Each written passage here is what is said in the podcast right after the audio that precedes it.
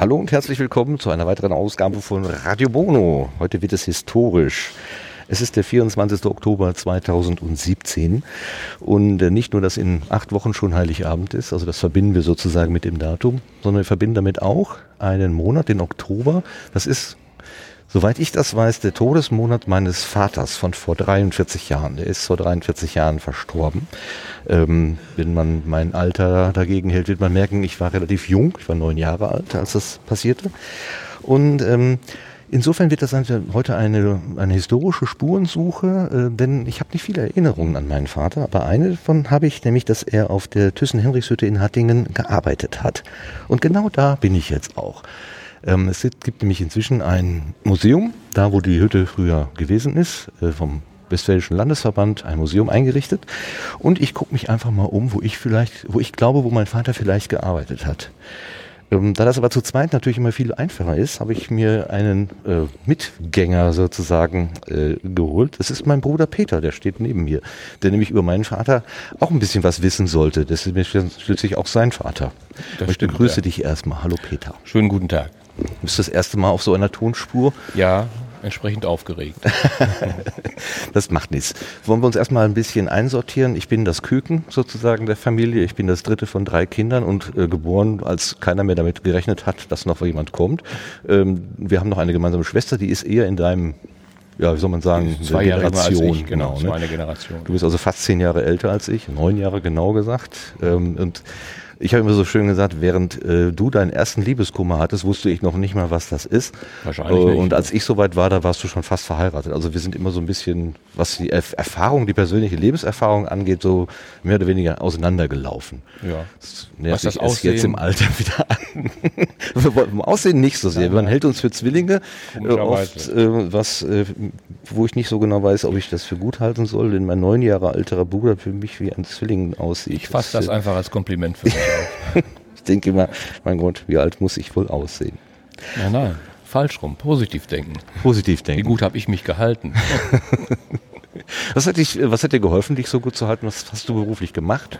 Ich, Jetzt bist du ja äh, Rentner, wie gerade, habe ich gerade im Nebensatz Rentner heißt es ja nicht. Ich war ja Beamter, Polizeibeamter, lange auch hier in Hattingen lange auch in de, auf dem Gelände dieser Henrichshütte, weil hier unsere Dienststelle in Hattingen steht noch, die jetzt umgebaut wird und das ist, beziehungsweise die bauen eine neue Wache hier in Hattingen. Also die, die Wache für die, für die gesamte Stadt, nicht nur die äh, Wache für äh, für das, für das Werk hier sozusagen. Nein, nein, überhaupt nicht. Das hat mit dem Werk ja gar nichts mehr zu tun. Es war einfach nur damals, nachdem die Hütte dann zu war, wurden die Verwaltungsgebäude hier frei und die Polizei suchte größere Räume, ein größeres Gebäude. Wir waren ganz also zu Beginn meiner Zeit 1900 und wann bin ich hier angefangen? 78 in Hattingen waren wir noch im, im, Nebengebäude des alten Rathauses mitten in der Stadt. Mhm. Eigentlich sehr sinnvoll, also als Ortszentrum natürlich, mittendrin im Geschehen.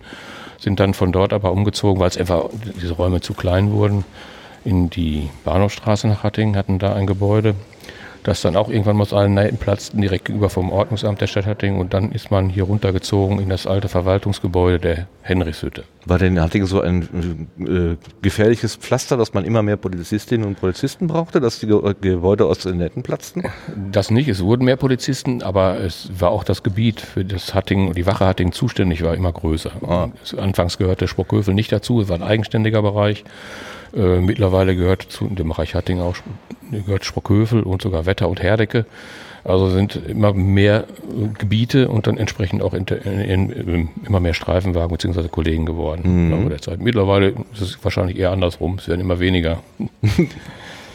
Warte mal, du hast gesagt, achten, wann seid ihr hier mit der Wache aufs Gelände gekommen? 78? nein, nein, 78 bin ich. Ach, bist du als zu, äh, junger ja. Schutzmann. Genau. Nachdem ich 74 meine Ausbildung begonnen hatte äh, in Bochum zwei Jahre, dann war ich ein Jahr in Wuppertal und bin dann von Wuppertal versetzt worden auf eigenen Wunsch nach Hattingen und bin dann praktisch seit 78 hier im Ennepe-Ruhr-Kreis. Und zwar erst bei der Schutzpolizei ein Jahrzehnt, dann eine lange Zeit bei der Kriminalpolizei hier in Hattingen und zum Schluss dann mehr als zehn Jahre bei der Kriminalpolizei in Schwelm zuständig für den ganzen Bereich des Ennepe-Ruhr-Kreises als Sachbearbeiter gewesen. Okay, wo ich gerade sagte, ich mache mich auf die Spurensuche, bin ich natürlich gut beraten mit, mit einem Kriminal. Äh, was bist du, Kommissar? KHK? Ja, KHK nennt sich das. KHK, Kriminalhauptkommissar. Ja, richtig. Uh. Ja, kann man nicht stolz ja, Du hast mir ja mal beigebracht, wenn das äh, Haupt irgendwo drin steht, dann ist das was hoch, weil der Kopf ist ja auch ganz oben. Der Kopf das ist Haupt, oben, ja, ne? genau. Nein, aber, äh, jetzt hatte ich gerade, äh, bin ich verwirrt.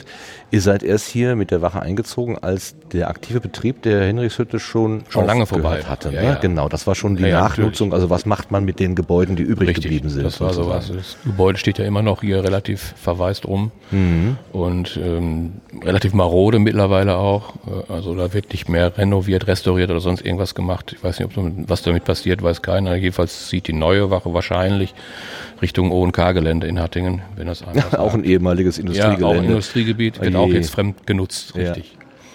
Also so, die Beamten laufen der Industrie hinterher, wobei wir die wahrscheinlich nicht ersetzen können. Dürfen das aufbrauchen, was ja. die Industrie zurücklässt. Ja, genau. Das ist ein bisschen, naja, okay, das können wir politisch, könnte man das jetzt diskutieren, aber das lassen wir lieber bleiben. Du bist gebürtiger Hattinger. Ich selbst bin in Hattingen-Blankenstein im Krankenhaus geboren, ja, bin auch lange, lange Hattinger geblieben. Bin in der Liebe wegen allerdings nach Schwelm verzogen. Bin aber dann immer noch jahrelang auch nach Hattingen gefahren, bin also hier in der Dienststelle 25 Jahre, etwas länger, nee, sogar 30 Jahre mit der Hattiger Polizei verbunden gewesen. Und erst die letzten Jahre meiner dienstlichen Tätigkeiten war ich dann in Schwelm. Mhm. Dann in meiner neuen Heimat auch direkt, so dass ich zu Fuß zu meiner Dienststelle gehen konnte, was sehr praktisch ist. Äh, die letzten Jahre, als ich dort in Hatting war, mit dem Bus gefahren, das ist kein Problem gewesen. Und es war auch ganz gut so, hat so ein bisschen Abstand zwischen der, der Dienststelle mhm, und dem mhm. Wohnort. Ist ja immer ein bisschen komisch, wenn das eine relativ kleine Stadt ist. Anfangs hatte ich mir das auch schwieriger vorgestellt, wenn man in Hattingen Dienst macht. Damals etwa 60.000 Einwohner. Ja. Man kennt dann im Laufe der Zeit, nach 20 Jahren kennt man doch viele. Aber es kennen einen auch viele. Das ist manchmal ein Problem als Polizist. Natürlich. Ja, ja, ich habe das ja am eigenen Leibe zu spüren bekommen, gelegentlich durch unsere Ähnlichkeit, ja. unsere äußere Ähnlichkeit, äh, dass ich äh, mit so, an der Tankstelle mit so Worten begrüßt wurde, ha, heute wieder nicht arbeiten. Mhm. So, und ich, den, ich kenne den Menschen gar nicht. Und dann war die Vermutung, dass er sich einfach mit dir, das, also dass ich mit dir verwechselt wurde sozusagen. Ja, ja, oder dass äh, jemand, der dich als Taxifahrer nutzte, meinte, er würde von einem Polizisten Richtig, nach Hause ja, gefahren. Ich habe ja auch eine Karriere ja, in dieser eben. Stadt, natürlich, habe ja, ich ja, jetzt vergessen. Das, oh. Äh, da werde ich heute noch drauf angesprochen. Echt? Ja, dass man gedacht, gesagt, gedacht hat, ich bin jetzt im Delirium. Äh, der Polizist, der fährt jetzt auch nur Taxi. Muss es dem schlecht gehen, so mehr ja, oder weniger. Wobei ja, es ist schlecht bestellt um den Staat. Ja. Also das heißt aber die, die Henrichshütte so als ähm, der, das kann man ja auch sagen, der größte Arbeitgeber seiner Zeit hier in Hattingen. Ich habe irgendwie so Zahlen gehört von 10.000 Mehr als 10.000 Menschen. Mehr als 10.000 Menschen äh, haben hier mal zu Hochzeiten gearbeitet. Das war äh, für dich auch immer Begriff. Also ich kann mir mein Leben, äh, mein, mein Kind- und jugendliches Leben ohne ähm, die, die, die Konfrontation mit der Henrichshütte hier also überhaupt nicht vorstellen. Wir haben ja in ja. der Nordstadt, also ich bin ja bin zwar auch in der Südstadt, muss das vielleicht mal für alle erklären, Hattingen liegt an der Ruhr. Und ähm, der alte Teil, wo auch äh, das Hüttengelände hier liegt, äh, der liegt sozusagen südlich von der Ruhr. Und da gibt es aber eine neuere Stadt, die Nordstadt, die liegt halt nördlich von der Ruhr. Da, das ist auch, glaube ich, erst nachträglich entstanden, auch weil eben viel Wohnraum gesucht wurde, gebraucht wurde für diese 10.000 Leute. Ähm, ich bin ein Kind der Nordstadt und wenn man auf den, in der Nordstadt ähm, so an den Rand zur Ruhr hingeht, dann guckt man so, so einen Hang runter und guckt, hat damals genau auf dieses große, riesengroße Gelände geschaut und von da kamen auch immer Geräusche. Ja. Also ständig irgendein Gemurmel Gebrummel, Geschlage, und Klopfen. Dreck kam auch daher. Dreck auch, aber für mich ist eigentlich der, der, der Haupteindruck ist dieses ständige, diese ständige Geräuschkulisse. Es war nie ruhig. Ja, da wir ne, aufgrund der Wetterlage und äh, fast immer Westwind haben, also Wind aus Westen Richtung Osten, Aus Norden. Westen, warte mal. Ja, äh, da. Das ist von da, genau. Mhm, da so rüber, quer ja. übers Hüttengelände, passte das genau und zog Ach so, dann Richtung Nordstadt. Ja, ja, so, das kommt schon hin. Selten, ganz selten haben wir ja mal Ostwind in diesen Bereichen. Ja. Also dann hört man das natürlich nicht so sehr. wir sind hier verkabelt und wenn sich einer bewegt, dann muss der andere dem Kabel folgen. Das ist, äh, wie es halt immer so ist, genau. Also ähm, äh, dieses, und, und für mich war vor allen Dingen dieses Gelände hier ähm, sowas wie ein verbotenes Gelände. Also da durfte man einfach nicht drauf. Das war auch so, ja, weil da war ein großer Zaun drumherum, man genau. kam nicht drum, es gab einen eigenen Werkschutz, eigene Werksfeuerwehr. Und das war schon ein abgeschotteter Bereich. Da Wie hast du das denn so wahrgenommen, die, die Hütte auch so? Kennst du, hast, kannst du auch diese Erinnerungen an dieses pulsierende äh, diesen komischen Organismus, der da so hinter Zäunen vor sich hin lebte, aber den, wie so ein Drachen irgendwie so, ja. dem man aber nicht nahe kommen durfte, weil das war verboten. das kann man so sagen, ja. Ich habe als Kind die Hütte kennengelernt, ja nur als Externe außen oder über das, was unser Vater mal erzählt hat, wenn er was erzählt hat, beziehungsweise eigentlich haben ja alle unsere älteren Verwandten hier gearbeitet. Ja, die ganze Sippe, also die ja, väterlicherseits. Die väterliche die, Sippe hat neun Geschwister oder so? Nein, oder? insgesamt hatte ah. dein Vater noch fünf Geschwister. Noch das fünf? waren drei Jungs und drei Kam Mädchen. Mir mehr vor. Ja, das du. Wie viel Krach gemacht für, für zehn. und Was hast du, wie viele Jungs? Drei Jungs waren das. Unser Vater war der jüngste, Junge, ja. aber nicht das jüngste Kind. Und es waren noch drei Schwestern dabei. Äh, die Jungs haben alle hier gearbeitet. Dann hat noch dein Patenonkel, der eingeheiratete Patenonkel, hat hier auch gearbeitet. Also waren es dann schon vier. Und einer der Ehefrauen, eines der Hüttenmitarbeiter hat ja hier auch noch gearbeitet. Das war ja praktisch wie eine Stadt in sich. Ja. Es gab hier, und das, ich bin gerade dann noch vorbeigefahren, an der Brücke, die hier über die Straße geht. Es gab ganz viele, da gibt es auch eine eigene Geschichte zu, Kioske hier auf dem Gelände. Mhm. So Bütchen. Und da hat die als Verkäuferin gearbeitet. Also war eigentlich die ganze, und unser Großvater väterlicherseits hat natürlich hier auch gearbeitet. Und zum Beispiel, das war aber auch ganz naheliegend, und der älteste Bruder, dessen Schwiegervater, war auch hier auf der Hütte. Okay. Also es hat praktisch die ganze Familie ja. hier gearbeitet. Das gehörte einfach dazu. Man war auf unsere Hütte. Mhm. So nannte man das. Man sagte ja nicht Ruhrstahl oder später Rheinstahl oder Thyssen, sondern so, ich bin die auf der Hütte. Genau. Ja, typisch ja. Ruhrpotzling. Also starker, ähm, ja, starker Bezug zu allem, umso schlimmer, als es dann damals äh, zu Ende ging oder äh, dass, dass hier die, die Produktion eingestellt wurde. Äh, das hat sich ja über Etappen auch hingezogen. Ja, ich habe ja das nochmal so ein bisschen nachgelesen. Mhm. Also wenn wir mal in die Historie gucken, äh, 1850er Jahre war das, als hier äh, die Hütte aufgebaut wurde. Da kam ein, äh, wie heißt das hier, bei, ich habe mir aus, aus der Wikipedia, meine ja. Lieblingsquelle habe ich mhm. mich bedient. Ein Hüttendirektor Karl Roth kam hier vorbei und hat im Auftrag des Grafen, wie heißt er? Auf jeden Fall Henrich. Grafen Henrich zu Stolberg-Wennigerode äh, hat er also versucht, hier einen Platz zu finden, wo man eben Eisen machen kann. Richtig. Ähm, weil man, äh, also der, der Graf hatte schon im Harz irgendwie so da Stahl, mit, mit Eisen, wir müssen das auseinanderhalten. Eisen und Stahl sind ja ganz verschiedene Sachen. Ich, ich habe jetzt in der Vorbereitung erst nochmal gelernt, wie genau das alles auseinander zu puzzeln ist. Ähm, auch viel Luft, wenn man Stahl machen will, das weiß ich auch. Äh, dass man viel heiße Luft. Ja, Vielleicht liegt so. es daran. das könnte es daran liegen. Ähm, äh, das war total spannend, dass sie damals äh, die ersten Versuche gemacht haben, Eisen mit Holzkohle herzustellen. Ich, sagen, ich wollte jetzt den Streber machen und sagen, damals im Harz haben die mit Holzkohle Wunderbar, mach Eisen doch den gemacht. Streber, mach ja, doch den Streber. Und hier, das hat man umgestellt, das war hinterher einfach nicht mehr rentabel. Mit Holzkohle wurde auch nicht heiß genug, wenn ich das richtig im Kopf habe. Mhm. Und ist dann ins Ruhrgebiet, weil hier war ja die Kohle und war ja das idealste, die idealste Voraussetzung, um Eisen zu machen weil man die Kohle hier hatte und nah dabei war dann. Was nicht. mir aber neu war, ist, dass wir hier auch Eisenerz, äh, Eisensteinfelder in der Gegend von Witten und Stehle gehabt haben. Das heißt, das Erz, mit dem man, also zum, zum Eisen, zum Eisen ja, im Hochofen braucht man Eisen, braucht man Eisenerz, also äh, der, den Vorstoff von Eisen, mhm. das ist in Steinen gebundenes Eisenoxid. Jetzt kommt du, der Chemiker in ja, mir raus. Ja, ich bin super. nur Beamter. ähm, und eben, man hat Kokskohle genommen. Also man hat im Prinzip diese Eisensteine und die Kokskohle äh, zusammengeworfen und dann äh, so lange erhitzt, äh, bis sich dann... Bis irgendwas Flüssiges unten wieder raus. das Eisen unten wieder herausgekommen ist. Ähm, das war der Prozess. Und äh, die haben also damals angefangen, das mit äh, Kokskohle zu machen und haben dann gedacht, ja, hier in Hattingen, das liegt eigentlich ganz günstig. Wobei, wenn man das dann mit Duisburg vergleicht, äh, wo man mit den Schiffen äh, ranfahren kann, liegt das hier ja dann doch ziemlich abseitig und die Ruhr ist nicht beschiffbar. Ähm, war sie auch, glaube ich, nie oder sind hier mhm. jemals Schiffe gefahren? Schiffe schon, aber das ist noch in der Zeit zu den äh, Rittersleuten gewesen. Okay. Natürlich hat, ist die Ruhr Ja, ja, da gibt es ja den, den, den äh, äh, Leinenpfad, wo dann genau. getreidelt wurde, wo, wo gezogen wurden von Pferden an langen Seilen. Genau, aber, aber sowas wie jetzt äh, Binnenschifffahrt, die jetzt hier äh, Schüttgüter in großen ja, ja. Zahllinien gefahren haben. Das, das war auch hinterher diese, diese nicht gute Erreichbarkeit, diese fehlende Verkehrsanbindung war eigentlich auch ein, das große Problem, ja. was hinterher wirklich zutage, äh, zutage trat und vielleicht auch dazu beigetragen dass die Hütte zugemacht wurde. Weil man musste, Schienenverkehr, okay, ging aber auch nur sehr eingeschränkt und eben über die Straße mit allen großen Behältern, die man hatte. Das war auch ein ganz langer, äh, ganz großer Teil meiner Arbeit als Polizist hier, Schutzpolizei, dass wir die Schwertransporte begleitet haben, die jede Nacht vom Hüttengelände runterfuhren und in, in die alle Himmelsrichtungen auf die Straßen geschickt wurden. Was haben die denn da weggefahren? Roheisenblöcke oder was? Äh, auch, aber auch fertige Teile. Die haben ja auch hier Kurbelwellen gemacht, was da jetzt im Einzelnen alles da drauf war. Zum Ja. Schluss war, das weiß ich, da waren es viele große Thermobehälter. Man hat hier den Stahl oder die Bleche noch gemacht und hat die anderswo, ich glaube in Witten großenteils, hat man die weiterverarbeitet.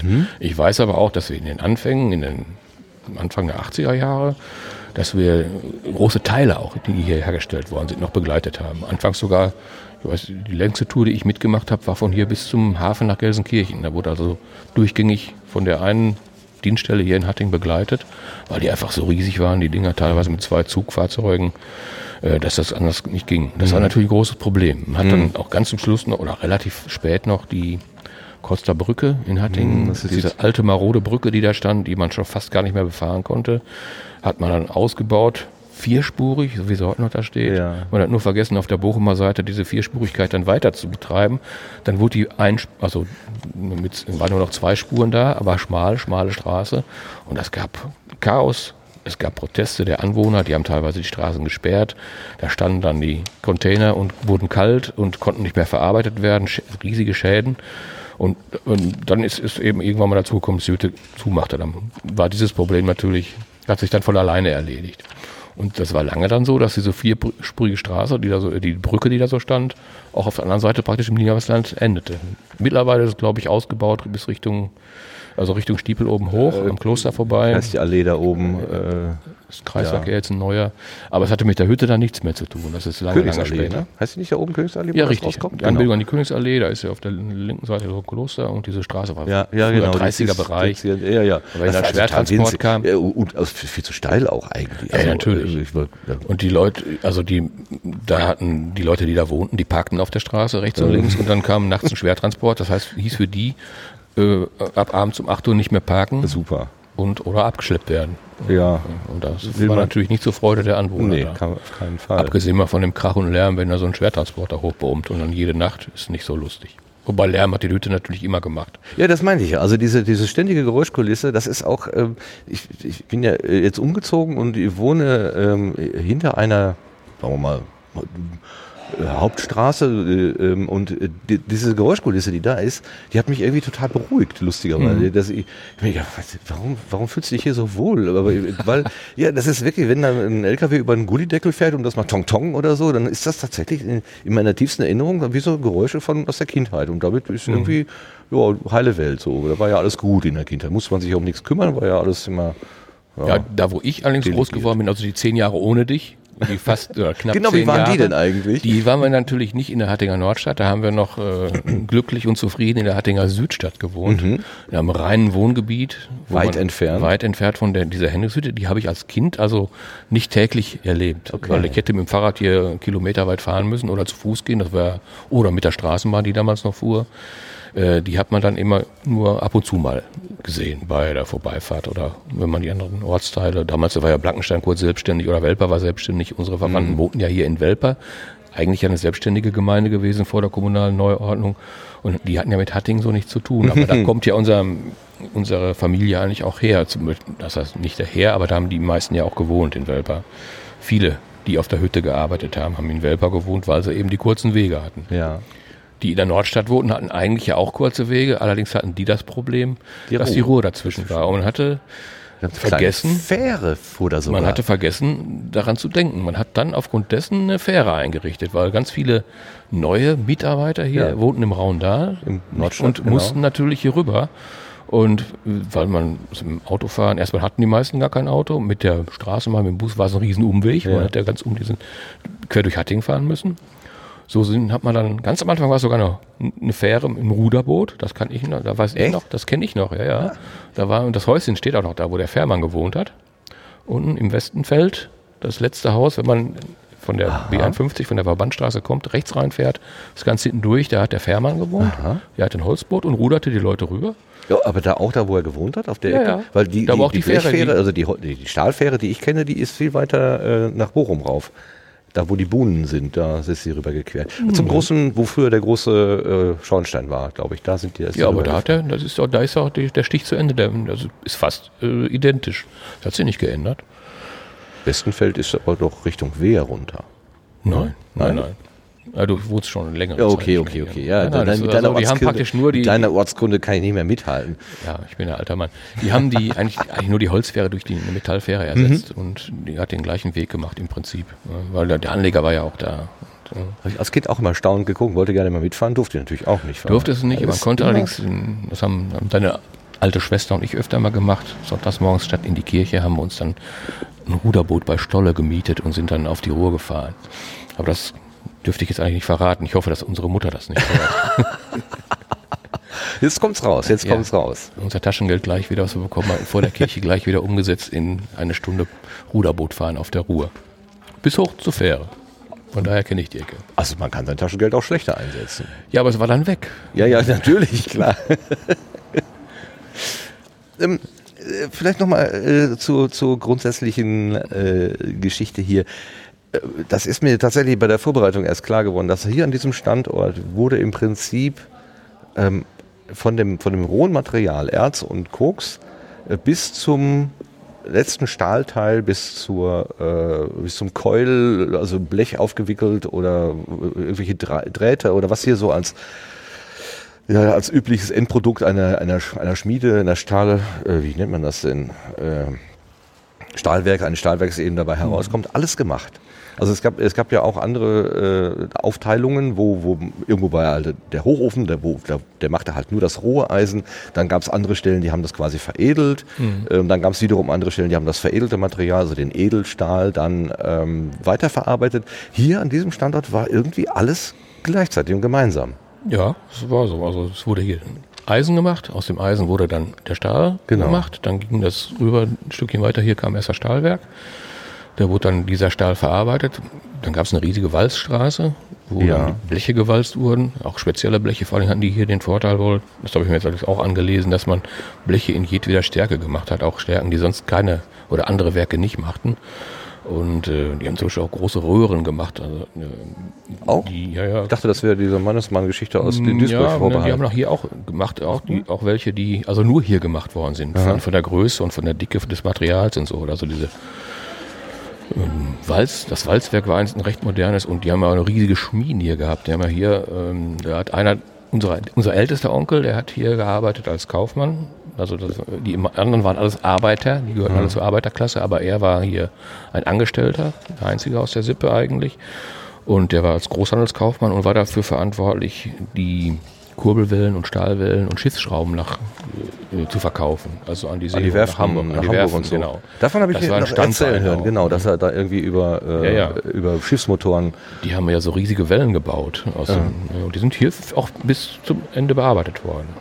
Und die gab es auch nur hier, so viel ich weiß. Also die haben sich ja eigentlich schon spezialisiert, aber sehr breit aufgestellt in dem Bereich. Ja, das Also, klingt so. Also in die Spezialisierung hat man sich späterhin ja auch quasi geflüchtet, als hier der äh, Rotstift angesetzt wurde, ja. dass man gesagt hat, okay, wir sind jetzt hier nicht gerade Standort äh, glücklich, wie eben Duisburg, wo Mhm. heute noch äh, Stahl und, und Eisen gemacht wird. Wir sind hier so ein bisschen ab vom Schuss, aber wir nutzen einfach unser Know-how aus und machen hier Sachen, die vielleicht ein bisschen länger dauern, vielleicht ein bisschen umständlicher zu transportieren sind, aber wir konzentrieren uns irgendwie. Und Ja. damit haben sie sich dann noch eine ganze Zeit lang über Wasser gehalten. Ja, hier. die haben ja wirklich gute Bleche gemacht, auch ich weiß, hier für die Kastorenbehälter, glaube ich, sind Genau, Bleche gemacht worden, auch für die Raumfahrt Ja, ist irgendwo ich was auch nachgelesen, worden. genau. Die haben ja auch geheime Aufträge für die Rüstung gemacht. Es gab hier einen Schießkeller, eine Beschussanlage, den wird es wahrscheinlich heute nicht mehr geben, eine Schießbahn, richtig, wo die, ich glaube, für den Leopard-Panzer haben die Bleche gebaut. Und die musste man ja auch beschießen und so eine Anlage gab es auf diesem Hüttengelände auch. Die Belüftung stand immer oben an der, auf dem Parkplatz an der Henschelstraße, die ist hier gegenüber. Da war nur so ein Belüftungsrohr. Das war sehr unscheinbar, und, aber da war die Belüftung für den Schießkanal, den man hier unter, ich glaube, unterirdisch hatte. Das sind so Sachen, da weiß ich gar nichts Ja, das davon. wissen ne? auch nicht viele. Dass man, das, das, war ein geheimer Auftrag, auch doch klar. War Rüstungsindustrie. warum weißt du, achso, als Polizist hast du diese Ja, Vorausinformation. Oder hat's, war das einfach so ein, so ein stehendes Geheimnis Es war, unter, wurde unter immer gemunkelt, natürlich, aber Okay. hinter ist es dann eben auch so. War auch so. Ich glaube, das kann man auch sogar nachlesen. Also zumindest haben sie Bleche für einen Leopard gemacht. Und ich weiß, dass sie hier beschossen worden sind. Und so. Na ja, gut. Wäre wär auch sicherlich besser, wenn man das nicht wusste, dass hier Rüstungsindustrie in der Form war. Ja, ja. Andererseits ist es ja auch naheliegend, wenn ich Bleche mache, gute Bleche mache, dass ich damit auch einen Panzer ausrüsten kann. Also da Ja. brauchen wir ja nur eins und eins zusammenzuzählen.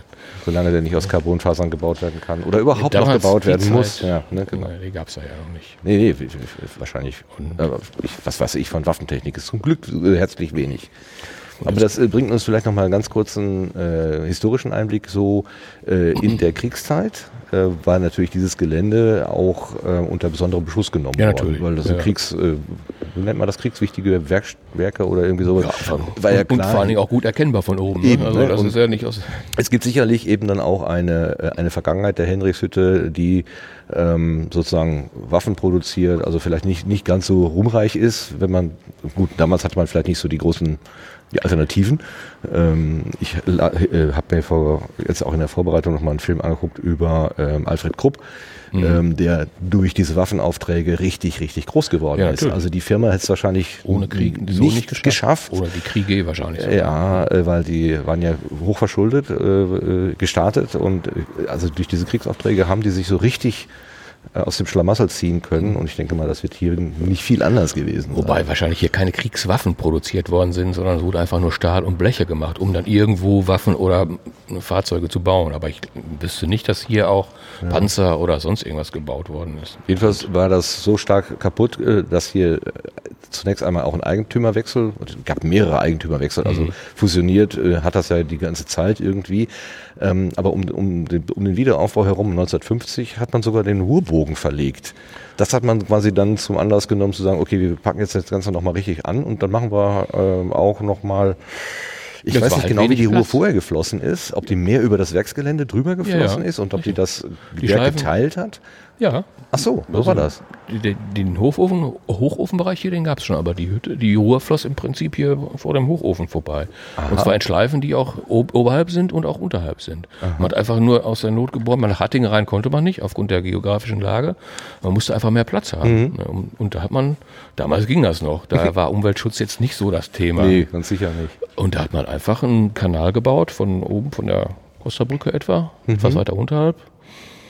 Ähm, ja, am Ende des Raundals, und da bis runter, bis hierhin, bis zur Also Hat quasi eine. Umleitung gebaut und das äh, einen Original Fluss. Genau, Flussbett diesen einfach Bogen hat man abgeschnitten und den sieht man ja noch, wo das rauskommt, wenn man hier unten am unteren Ende ist, bei Birschels Mühle. Ja, da, ist, da. da. kommt die, der alt, das ist der alte Ruhrarm. Ach, ach, deshalb. Die, äh, ah, Da kommt er wieder rein. Das ist die Einsatzstelle vom Ruderclub, wo ich mal Mitglied war. Da, äh, da Ja, kann man nämlich sehr schön, das ist ruhiges Gewässer, man hat nicht diese Ja, genau. fließende Strömung und so weiter. Das ist das äh, alte- da kann man schön die da Butter die einsetzen. Ruhr an. Da kam die wieder raus. direkt oberhalb des Wehrs, dann kam da dann auch die damals Badeanstalt Stolle. Das kannst du auf alten Fotos noch gut erkennen. Und das hat man einfach gerade gezogen. Und das war dieser Riesenbogen, der übers Hüttengelände ging. Den hat man komplett zugemacht. Das ist Ende der 50er Jahre gewesen, wenn ich das richtig im Kopf habe. Aber das Wehr, also diese, diese Stufe, die, die war vorher auch schon da. Ja, aber die war unterhalb, Ja. auch des alten Abends. Also das Ach, Wehr noch? war vorher schon da. Ja, ja. Okay. Die Birschels Mühle ist ja da ist ja auch noch eine Mühle. alte, eine alte äh, äh, Schleuse. Ja, ja, richtig. Die ist dann aber auch schon neueren Datums. Die alte Schleuse, welche meinst du denn jetzt? Direkt an der Birschels Mühle? Ja, Dieser- genau. Ich denke mal, dass die zu der, weil die Birschels Mühle war ja eine Mühle, die Ach ist so, ja wahrscheinlich mit Wasserkraft ja, betrieben gut. worden. Und deshalb, und die hat man dann da an dieses Wehr gesetzt, weil da einfach hier auch, oder man hat das Wehr dafür gebaut, das weiß ich nicht. Da, aber es ist ein, hat mit der Hütte, mit der Äh, mit nichts zu Henrichshütte tun. nichts zu tun. Okay, okay. Nur man hat einfach gesagt, wir brauchen mehr Fläche, wir weiten uns aus. Das, das Walzwerk, und die steht, glaube ich, sogar auf dem Gelände, wo früher die Ruhr geflossen ist. Ah. Das war anfangs entweder nicht so groß oder woanders. Wir haben ja hier einen Plan äh, mitbekommen. Ich weiß nicht, ob wir das auf diesem Plan erkennen können, wo hier jetzt was liegt. Ähm, wir sind, ach genau, wir sind hier reingegangen. Wir stehen jetzt noch in der Halle. Genau, jetzt kann ich es erkennen. Das Walzwerk wäre dann die Nummer. Nee, du siehst ja gar nicht drauf, das Walzwerk. Das ist, der Ausschnitt ist Stück klein, da müsste man jetzt ah, okay. Einen Lageplan haben. Vielleicht auf der anderen. Da auf der, auf der hinten an der Wand hängt was Großes. Da könnten wir mal hingehen. Gehen wir doch mal rüber. Dann können wir auch mal üben, wie das ist hier so am Kabel. Du hast das relativ kurz, aber das hast du ja selber äh, so gewollt. Gut. So kurz ist das gar nicht. Nein, jetzt wo du es aus deiner Tasche gezupft hast, natürlich nicht mehr. Ähm, war denn unser Vater äh, auf der, also äh, bei der Eisenherstellung oder bei der Stahlweiterverarbeitung, Stahl, also Stahlherstellung oder Stahlweiterverarbeitung? Hast du da eine Ahnung, was der genau gemacht hat? Ja, der war hier Kranführer. Ja, aber wo? Ich glaube, der war im, da wo die Bleche verarbeitet wurden, hat der Blech hin und her gefahren. Ich meine nicht, dass der hier im Stahlwerk war, sondern im Walzwerk. Okay, wir stehen jetzt hier gerade vor dem großen Plan. Ähm, wir hatten ja gerade von der Ruhr gesprochen. Das war der Grund, warum wir hier hingegangen sind.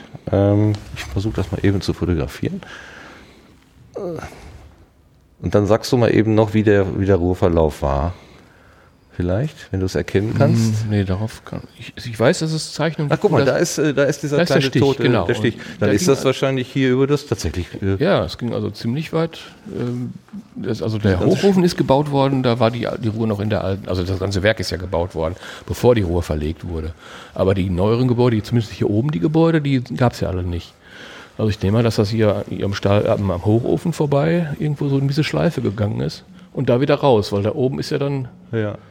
Das heißt, die ganze Fläche, die jetzt da so relativ komfortabel äh, da liegt, äh, um, um da eben Industrieanlagen drauf zu machen und auch äh, Industrieanlagen, die sich insofern gegenseitig bedingen, dass das Endprodukt der einen Teilanlage das, das Startprodukt der anderen Teilanlage sozusagen ist. Das haben wir jetzt wirklich schön auf einen auf ein Areal äh, bekommen und die Geschichte mit dem mit dem um, umgebenden Zaun, ja, also wirklich, dass man äh, das auch vielleicht gut abschotten konnte. Ja, auf der einen Seite war natürlich die, diese Ruhr und der Ruhrkanal die natürliche Grenze, da musstest du ja schon rüberschwimmen. Dann stand aber noch ein Zaun da. Oder sich ein Boot mieten. Ja, richtig. Oder mit dem Paddelboot auch äh, herfahren. Das habe ich auch mal gemacht, von da oben bei Hochwasser bis unten hin bei Stolle. Und dann musste ich allerdings mit dem Kollegen, dem das Boot gehörte, beziehungsweise dessen Eltern das, äh, das Boot gehörten, mussten wir das Boot zurücktragen bis nach Oh, das war aber dann bis an der Costa sind wir doch gelaufen. das, war kein schwer. wie heute so ein Nein, so ein äh, Faltboot, so ein schönes Faltboot. aus, aus Spanten und dem und dem Richtig. äh, diesem Stoff Aber wir mussten das Schweren, ne? Boot ja rechtzeitig wieder zurückbringen, weil keiner wissen durfte, dass er über Hochwasser mit dem. Also das ja, war auch noch verboten. das ist alles verjährt. Aber was ich vorhin äh, draußen schon erwähnte, äh, von der Kulisse, was ich eben aus der Nordstadt immer wahrgenommen hatte, war, gehörte unter anderem dazu der große Schornstein, den sehen wir hier noch, ähm, der da äh, bei der Nummer 7 steht. Ist hier eine Erklärung, was ist denn 7? Die Sinteranlage. Ach, der gehörte zur Sinteranlage. Das ist wohl auch die Anlage, wo eben dieser ganze feine schwarze Ruß immer entstanden ist. Das ist ja auch die Lager da hinten noch. Ne? Genau, das sind die Bunker. Kohlelager. Nee, nee, das sind keine Bunker, die haben sind Äh, ja, offene, offene Lager, ähm, aber die Lagerstätten sozusagen. Sind dann ist, ähm, dass man diese, diesen Erzstein so, so zusammenbackt. Also nach dem, was ich jetzt gelesen habe, wenn man den einfach so in den Hochofen schütten würde, dann wäre der zu fein. Es würde der, äh, der heiße Wind nicht mehr durchgehen, so. also er würde das verstopfen.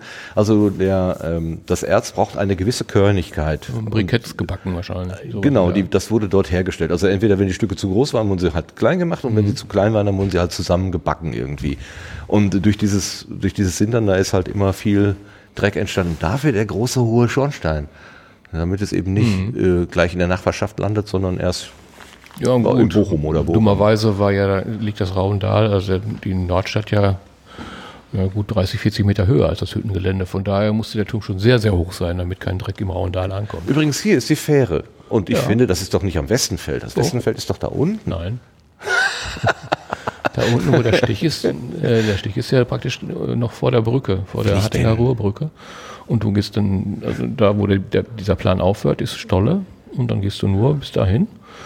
Und dann ist er schon da am Westenfeld. Das Westenfeld geht ja in zwei Teile. Das Westenfeld geht ja auf der einen Seite runter äh, Richtung Ruhrbrücke und auf der Richtung anderen Seite noch über die Verbandstraße hinaus bis genau Ach, dahin, das wo die andere Fähre. West, also die, Ja. die, ah, ich habe immer nur das, äh, Nein, nein, nein, ah, dieser dann, Stich darunter. Okay, dann erklärt es sich jetzt auch. Das ist gut. So. Und, und das große, und der große Gasometer, der hier steht, der lustigerweise die 42 hat. 42 ist eine besondere Zahl.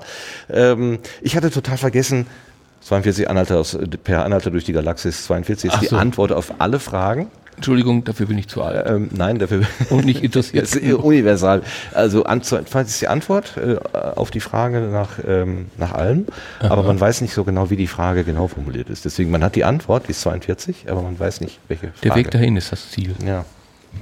äh, und äh, ich hatte total vergessen, dass es den gab. Äh, habe ja vor einiger Zeit äh, den äh, Gasometer in Oberhausen besucht, der jetzt ein Ausstellungsort ähm, ist, Museumsort Kann man auch auch. tauchen da drin, glaube ich. Ne? In, Äh, das ist in Gelsenkirchen achso. im äh, Emscher oh, ne, Emscher, oh Gott, jetzt habe ich den Namen In vergessen. Oberhausen ist das. Oder? Oberhausen neben, der, neben dem Zentro. Genau, da ist auch so ein Riesengasometer. Da Genau, man das tauchen. ist, das ist ein Ausstellungsraum. Äh, Ach so. Da ist gerade die Ausstellung Unsere Wieder schöne. Welt oder so mit diesem riesen Globus. Mhm. Ähm, die geht aber jetzt dieses Jahr zu Ende und für nächstes Jahr ist schon wieder was Neues geplant. Da hatte auch Christo seinen großen Sack, diesen aufgeblasenen Ja. äh, The Big Bag oder sowas hatte er da reingebaut. War auch total faszinierend. Weil das Ding ist halt 90 Meter hoch und leer. Und war schon Brocken, ja. Einfach ähm, äh, unglaubliche Raumerfahrung. Es erschließt sich auch nicht sofort, wo, wozu man sowas überhaupt braucht. Ne? Einfach nur eine große Hülle da irgendwo hingestellt. Ja, wenn man nicht weiß, dass da drin eben so eine bewegliche äh, Scheibe ist, die im Prinzip einen Gasspeicher äh, darstellt. Also, was ich verstanden habe, ist, dass in diesem Hoch, äh, also in diesem äh, Gasometer, das Gichtgas gesammelt worden ist. Also aus den ja, aus dem Verhütungsprozess, also da, wo eben Koks und Eisenerz zusammen gekocht werden. Äh, man, die Technik, um, um das zu erhitzen, ist, dass man heiße, heiße Luft einpustet und die äh, muss natürlich irgendwo wieder raus. Äh, die nimmt aber diese ganzen Verbrennungsrückstände mit und ist dadurch hochgiftig. Ähm, und dieses Gas äh, hat man früher wohl einfach abgefackelt. Ja, ja. Dann hat man aber irgendwann gemerkt, oh, da ist ja, wenn man es abfackeln kann, da ist ja wohl offenbar irgendein Brennwert drin. Und es wäre ja irgendwie ganz sinnvoll, wenn wir das irgendwie nutzen könnten. Und dann hat man angefangen, ähm, das wird wohl die gelbe Leitung sein hier, ähm, äh, dass man, dass man angefangen hat, dieses Gas aufzufangen. Und äh, ich habe mir schon gedacht, da müssen ja enorme Mengen heiße Luft bewegt werden. Ja, natürlich. Und die müssen ja irgendwo bleiben und die sind dann, vermute ich mal, in diesem Gasbehälter gelandet. Das sogenannte Gichtgas oben aus dieser, ähm, aus dieser Gicht. Ja, wobei, äh, aber ich denke, da Kuppel. versteigen wir uns zu sehr jetzt in die Einzelheiten. Oh, wo? Wenn wir beide nicht wissen, wenn ich dann die Nummer 43 sehe, da steht Dampfkraftwerk. Mhm. Also wird man damals wahrscheinlich schon aus, diesem, aus der heißen Luft, wird man, bevor man das in den Turm packte, da auch Strom erzeugt haben selber. Sonst macht es ja keinen Sinn, weil alle gelben Leitungen, die also damit verbunden sind, die bis zu der Nummer 43 gehen, kurz vor dem Turm. Und die Nummer 43 ist das Dampfkraftwerk. Da wird man wahrscheinlich eigenen Strom erzeugt haben. Ja, die hatten eigenen. Strom und äh, die hatten wohl auch, ähm, was sie ja brauchten, ist viel Pressluft oder, äh, oder also viel Luft auf jeden Fall, Ja, ja. dass sie darüber da, damit wohl auch äh, oder zur Windherstellung wohl auch Dampfmaschinen eingesetzt haben. Aber das ist jetzt, da bewege ich mich auf ganz dünnem Ja, Eis. Das habe ich in irgendeinem YouTube-Filmchen gesehen, was ich mir dazu angeguckt habe. Also die technischen Einzelheiten sind nicht so für uns. Was das Faszinierende ja eigentlich ist, ähm, die, die reinen Vorgänge, die sind ja relativ einfach zu verstehen. Also man schüttet halt Eisenerz und Koks zusammen, macht es heiß, dann kommt da so eine, ich sag mal, so eine Pampe raus. Ähm, die hat schon die, die, die Eigenschaft von, von Eisen, also das ist schon kalt und, und, und, und hart, aber es ist zu spröde. Spröde. Das heißt, wenn man da irgendwie, äh, da könnte man keine Brücke draus bauen, die würde einfach in der Mitte durchknicken. Wenn man genau das haben will, was wir heute unter Stahl kennen, also sehr flexiblen Baustoff, Stoff, dann muss man da den Kohlenstoff raushaben und noch ein Bröte andere Sachen rein. Aber es ist im Prinzip wie eine Suppe kochen, Ja, wenn man so will. super auf hohem Niveau. Ja, äh, ja und dann, dann wird's richtig fisselig, also was man da jetzt in welchen Mengen hineintut. Ähm, aber letztendlich äh, die, die, das reine Herstellen ist äh, zusammenwerfen und erhitzen. Und zwar in gigantischen Dimensionen. Bis zu 300 Tonnen werden da gekocht. Kann, kann man sich das vorstellen? 300 Tonnen, äh, äh, 1500 Grad heiße Suppe, Ja, die die da so vor Dimensionen sind blubbert? natürlich schon ganz anders. Das ist richtig. Allerdings, auch nur zu Hause, wenn du kochst, machst du ja auch nichts anderes. Nur erhitzen, dann schmeckt's. Ja, genau. Ne? Aber die Portionen sind natürlich schon gewaltig. Wenn man denkt, was da an, man sieht ja auch draußen an den Kokillen, die hier so rumliegen oder an diesem Torpedowagen, der auch irgendwo stehen muss, wo dann der heiße Stahl oder das heiße Eisen eingefüllt wurde. Und das sind schon Dimensionen, da muss man schon ein bisschen mit umgehen können. Also so Als eine das, Schippe voll nehmen oder in Eimer packen, das geht natürlich nicht. als das Werk so langsam abgebaut wurde, äh, 1980 herum, langsam wurde das hier runtergefahren. 89 war dann, glaube ich, letztendlich, oder was 87? 87 war der letzte Anstich des Hochofens. Danach Ähm. ist aber noch ein bisschen weitergearbeitet worden. Die haben so sukzessive nach und nach. Genau, die haben nämlich den abgebaut. Hochofen, als, also die Hochöfen, es waren zwei äh, zum, zum Schluss, äh, Hm. haben sie abgeschaltet und haben sich das Roheisen aus Duisburg kommen Ja. lassen. Das heißt, dieser Torpedowagen, den du gerade angesprochen hast, mit dem flüssigen Eisen drin, der hat die ganze, den ganzen Weg von Duisburg bis hierhin gemacht. 1500 Grad heißes Material, einfach mal so quer durchs Land gefahren. Ja. Ich, als ich mir das so vorgestellt habe, was für ein Wahnsinn eigentlich. Und dann ist wahrscheinlich ein, Also da ist sie nicht mit einem Polizeieskorte oder so die Gegend gefahren. Ja Schienenverkehr, Gott sei Dank. Also das, diese, Summe, diese Gewichte ja, wenn das Ding auf der Straße wäre, wenn das irgendwo umgefallen wäre. Ja. Stimmt, aber wenn man sich heute vorstellt, was auf den Autobahnen transportiert wird, an Säuren oder sonstigen gefährlichen ja, und giftigen okay. Stoffen, hast du da nichts anderes. Es ist nur jetzt die reine Masse, die dann da natürlich. 1500 finde ich irgendwie schon. Aber es sind ja auch von hier aus diese großen Thermobehälter mit sehr heißem Stahl oder Stahlblechen ja auch weiter versandt worden. Zum Schluss haben ja ein, ganz großer Teil ging immer von hier zu den Edelstahlwerken nach Witten mhm. oder eben auch nach Duisburg. Also ist ja verteilt worden so ein bisschen. Und die letzten, die hier waren, es hat ja dann, als das, das, das äh, die Hütte, also es sich schon abzeichnet, dass die Hütte zumachen würde, hat es ja riesige Proteste hier in der Bevölkerung gegeben. Ja. Ich habe da so eine Zahl im Kopf, irgendwo mal eine Demo mit mehr als 30.000 Menschen. Ja, habe ich auch gelesen, hier bei Wikipedia. Wahrscheinlich hast du denselben Artikel gelesen. Ja, das war aber früher auch schon. Ja, gut, das kann sein. Ich habe natürlich auch mal ein bisschen ins Internet geguckt, aber da fielen, das fallen einem dann noch viele Sachen wieder ein. Ja, das war 1987. So war. Da habe ich gerade mit meinem Studium angefangen und habe mhm. mich nach Richtung Dortmund orientiert. Da habe ich das hier nicht mehr so richtig wahrgenommen. Ja, aber das war natürlich existenziell für diese Stadt. Ja, ja, der, ja. Das waren 10.000 Menschen, die hier gearbeitet haben. Da kommen der größte Teil von aus Hattingen. Und bei 60.000 Einwohnern, 10.000 Arbeiter, äh, wie viele Familien da dran hängen? Eigentlich war die Stadt pleite, nachdem die Hütte zumacht. Also das wäre jetzt eigentlich die logische Konsequenz ja. gewesen. Entweder Hütte zu und Hattingen auch zu. Genau. Oder man muss irgendwas Neues erfinden. Und da haben natürlich auch damals die Gewerkschaften erstens viel Geld gehabt, auch viel gekämpft und äh, selbst auf Landesebene hinterher noch Sachen gemacht, die dann so das alles ein bisschen abgefedert haben. Oder gerade übers Land. Und ich weiß noch, unser es gibt heute solche Sozialpläne, wie es damals gab, die gibt es ja heute gar nicht mehr. Hier gab es so eine 55er-Regelung. Das heißt, unser ältester Onkel, der hieß also mit, ich glaube, 56 in Rente gegangen mhm. und hat eigentlich, ist jetzt aber, ob das jetzt so 100% stimmt, weiß ich nicht, aber er hat im Prinzip sein Gehalt, sein Geld weiterbekommen, mhm. bis er normal in Rente ging, ohne dass er was dafür getan hat. Ne? Das war so vereinbart. Oder die ein jüngerer, angeheirateter Onkel, der ist dann noch, weil er nicht ganz so alt war, der musste noch von hier aus jeden Tag nach Duisburg fahren. Die sind hier eingesammelt worden. Mit so Bussen, ne? Die, mit Bussen. Ja, richtig. Und haben dann in Duisburg auf, in dem Stahlwerk gearbeitet. Also, und das ist also sozial total abgefedert gewesen, was, das, was die Leute hier angeht. Die sind also nicht so von jetzt auf gleich 10.000 Mann entlassen und alle standen auf der Straße, sondern ist, zu der damaligen Zeit, wahrscheinlich war Geld genug da, ist das noch relativ gut abgegangen. Heute würde das wahrscheinlich nicht mehr möglich sein, dass ein Werk in so, ja, so stückweise abgebaut und wird und die Leute auch wirklich wieder unterkommen. Naja, in, Duis in Duisburg äh, waren ja auch sehr viele Proteste. Da gibt es ja diese Brücke der Brücke der Hoffnung oder wie so.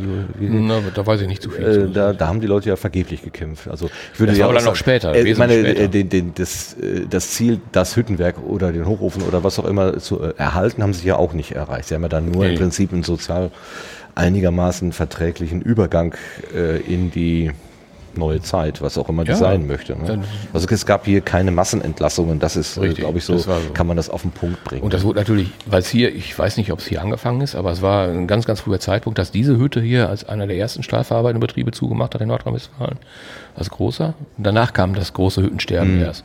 Und die hat man damals noch wirklich gut begleitet, finanziell auch.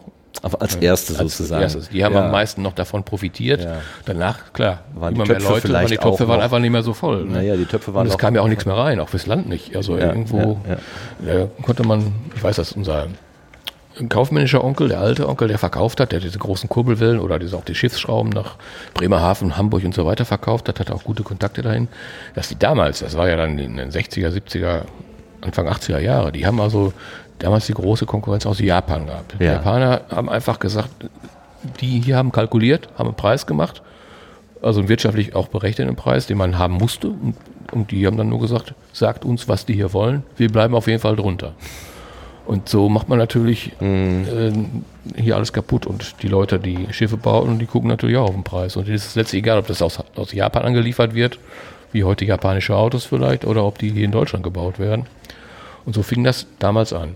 Ja, aber ist ja heute schon auch so, äh, die, die wenigen äh, Hochöfen, die noch laufen, die nehmen ja auch Import, äh, Export, nein, Importkohle aus glaube auch aus Japan oder so. Ja, aus der ganzen also Welt. die nehmen keine, äh, keine Ruhrkohle, Nee. weil das einfach Zu teuer in der Herstellung zu teuer ist. Ne? Ja, also die, da, jetzt hätte ich beinahe gesagt, sie kannibalisieren sich gegenseitig, aber Ja. das ist natürlich, wenn der, äh, der Blick ein rein kaufmännischer ist, dann, dann bleibt einem nur diese Entscheidung übrig, am, den, den preiswertesten äh, Anbieter zu nehmen. Dann denkt man ja nicht über soziale Folgen oder sowas für die Region nach erstmal. Nein, nein, aber ist ja auch dann im Nach später dann, als es dann darum ging, wir bauen hier ab, wir haben da nicht, die ist ist ja nicht verschrottet worden, die Hütte, sondern große Teile sind nach China verkauft Ja, der, der Hochofen 2, der, äh, der ist komplett abgebaut worden. Ja, und 1990 ich soll das auch, gewesen das, sein. Das Walz oder Stahlwerk, eins von beiden ist komplett nach China gegangen. Und die laufen da, wenn ich das richtig weiß, heute noch. Ja, ja. Äh, Da ist Umweltschutz auch nicht so ein Thema wahrscheinlich wie hier und man kann billig produzieren. Und es hat sich wohl dann auch, also ich habe das im Zusammenhang mit, der, mit dem Höschwerk in Dortmund äh, wahrgenommen, da, das wurde auch nach China abgefahren. Und äh, ich glaube, fünf Jahre nach Stilllegung oder so war der, äh, der Stahlpreis so hoch wie nie. Also da, da gab es, also man hatte Prognosen, dass sich das, was man hier so produzieren kann, nicht mehr rechnen wird in Zukunft. Und diese Prognosen sind gar nicht eingetreten oder nicht so eingetreten, wie man gedacht hat. Da haben sich einige schon gedacht, nur hätten wir mal, hätten wir mal äh, das hier behalten. Ja, aber dann hätten sich die Preise wahrscheinlich auch nicht so entwickelt. Wenn ich doch hier meine Konkurrenz kaputt mache und bin zwar erst billig, aber wenn ich keine Konkurrenz mehr habe, kann ich natürlich die. Preise. Also, Klar. Das werden sie ja schön blöd. Aber Könntest das, du dir denn heute die, die, das Hüttengelände hier noch vorstellen, so in, in der Form? so wie es da hier ist, ja, Ja. Das, so kenne ich das. Und vor allem auch der Bereich hier. Der war ja für uns zugänglich. Also sagen wir mal, Du zeigst jetzt in den Süden, ne? nein, ich zeige jetzt auf die Straße, diese Hüttenstraße. Ach so, okay, ja, die die ist ja heißt, Süden. hieß früher Bruchstraße. Das, Ah, ja. äh, Brucherstraße, nicht Brucherstraße, äh, Bruchstraße, Bru- Brucherstraße. Das war, äh, das weiß ich noch als, als junger Polizist, das war ein Riesenspektakel, als sie dann zur Hüttenstraße umbenannt worden ist. Warum auch immer, das weiß ich gar nicht mehr genau. Aber also nördlich dieser Brucherstraße, das war ja die Verbindung von Hatting zum Ortsteil Welper und Blankenstein da hinten. Mhm. Da fuhren ja auch Busse, Straßenbahn. Äh, da waren Straßenbahn fuhr da? Ja, Ach, die kenne ich nicht mehr. Nee, aber ich kenne, da bin ich noch ganz oft mitgefahren. Die Straßenbahn, es lief jetzt vor einiger Zeit im WDR eine schöne Sendung über die äh, ganzen Städte oder äh, über die Ruhr. Ich weiß, ich habe es dir, glaube ich, gesagt. Ja, du hattest ja, so, Da so, war äh, noch diese das, was ich leider nicht, down, äh, nicht downloaden. Ich wollte es mir angucken, aber irgendwie klemmte da mein, mein Browser, genau. Ja, aber ich bis heute noch nicht die geguckt. teilte sich in Hatting, die fuhr einmal bis Hatting, dann fuhr die aber weiter, eben die Hegerstraße hoch, unten am Gelände durch die Hegerstraße. Ach so, dieses ganz enge, ne, wo, wo, wo Genau. zwischen Hauswand und, und Straßenbahn. Ja, man kann sich das heute nicht mehr vorstellen. Aber da waren noch Person alte Bilder äh, vom. Gelände unten an der Ecke, äh, wie die Straßenbahn. Da war die Hegerstraße war zweispurig und äh, dann noch bei dem gegenläufigen Verkehr war dann auch noch die Straßenbahn mittendrin. Uh. Die, war, die Ecke unten am Gelände war so eng, da war ja eine, eine rechtwinklige Kurve, dass die Straßenbahn da ohne Quietschen mit ihren Stahlrädern nicht rumkam. Aber die fuhr dann weiter über diese Straße auch anfangs und die hinten an der Ausweiche, so nannte sich das da auch, am Ende dieser Straße, wo es dann auf der rechts hoch Richtung Welper-Blankenstein ging und links runter zur Costa-Brücke Richtung Stiepel, da teilte sich das auch. Die, die Gleise teilen sich. Die eine Straßenbahn fuhr nach Bochum-Stiepel hoch. Das war die, weiß ich nicht, andere war die 308 oder 8 war das früher, die ging nach Welper bis nach Blankenstein. Das war die Gibt's heute Verbindung. noch, ne? Die Straßenbahn? Die, also die, die Nummer 8 irgendwie ist doch irgendwie. 308, ja, die hört aber jetzt in Hatting Mitte Äh, auf. Mitte auf, genau. Die fuhr da aber früher weiter, da war nicht die Endstation, sondern die fuhr auch nicht dahin, wo sie jetzt hinfährt, sondern praktisch äh, durch die Bahnhofstraße.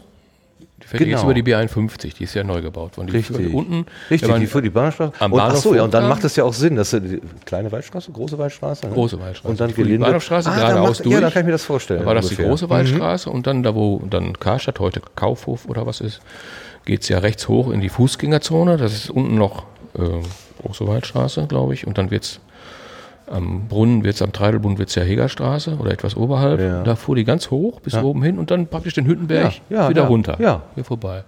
Das war Okay, das eine geniale vorstellen. Verbindung. Ja, aber gesehen, also äh, mit eigenen Augen, also die sich jetzt noch erinnern könnten, habe ich es nicht mehr. Keine Ahnung. Nein, also zu meiner Kindheit und Jugend war das ja so. Ich bin ja von Raundal, da habe ich ja zum Schluss auch noch gewohnt.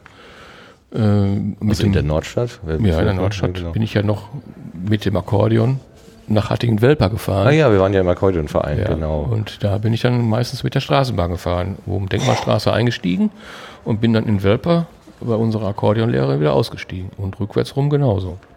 Mit Instrument am Arm? Ja, sicher. Boah, Ja, du kennst du doch. Du hattest dann hinter so einen schönen Wagen. Denn, äh, Ich, hatte einen schönen Wagen, beziehungsweise wurde ganz oft mit dem Auto mitgenommen. Ja, das bin ich allerdings auch. Also zu den Proben. Ne, ja, zum, äh, warte mal, wie war das? Wie war das? Wir, wir hatten ja dann unseren Unterricht hinterher von der Musikschule äh, in, der, in der Grundschule Winsbark. Äh, Habe ich denn da ein Akkordeon mitgenommen? da Oder hast du keins da mitgenommen, denn da habe ich, ich als Musiklehrer ja auch gearbeitet hinterher, Ja, nebenberuflich. da gab es eins, ne? Also das wurde Da gestellt für den gestellt. Unterricht. Für den Unterricht waren die da da gestellt. konnte man immer sagen, ja, ich kann das Richtig. jetzt nicht, weil das ist ja hier, Aber- die Tasten sind anders als zu Hause. Genau. Ich bin aber noch bis zu unserer äh, Musiklehrerin, Frau Enne Botti Brückner. Wendebotti Brückner, jawohl. Den Namen darf man, glaube ich, wirklich. äh, Den wir, darf man mit, sagen. Er ist ja äh, mit mit Hatting Welper insbesondere verbunden, mit der Gewerkschaft verbunden, mit der SPD verbunden. Ihr eine- Bruder war der alte Bürgermeister von Hatting, oder war mal Bürgermeister. Echt eine Powerfrau, würde man heute sagen, Ja. wahrscheinlich, ne? Damals schon. War, es war auch eine schöne Zeit. Oder eine, eine Kindheit, die man nicht, heute so nicht mehr kriegen kann, so wie wir sie hatten. Ich sie hatte. Mit all dem, was mit dem Verein zu tun hatte. Ja. Der hat aber mit der, mit der Hütte nichts zu tun, oder waren da auch viele war- Hüttenarbeiterinnen und äh, Ja, insofern, wahrscheinlich war weil- der überwiegende Arbeiter. Es war ja, Welper war ja eine Arbeiterstadt. Ja, eben, ne? In der Welper, und das, der Bürgermeister war ein SPD-Mann.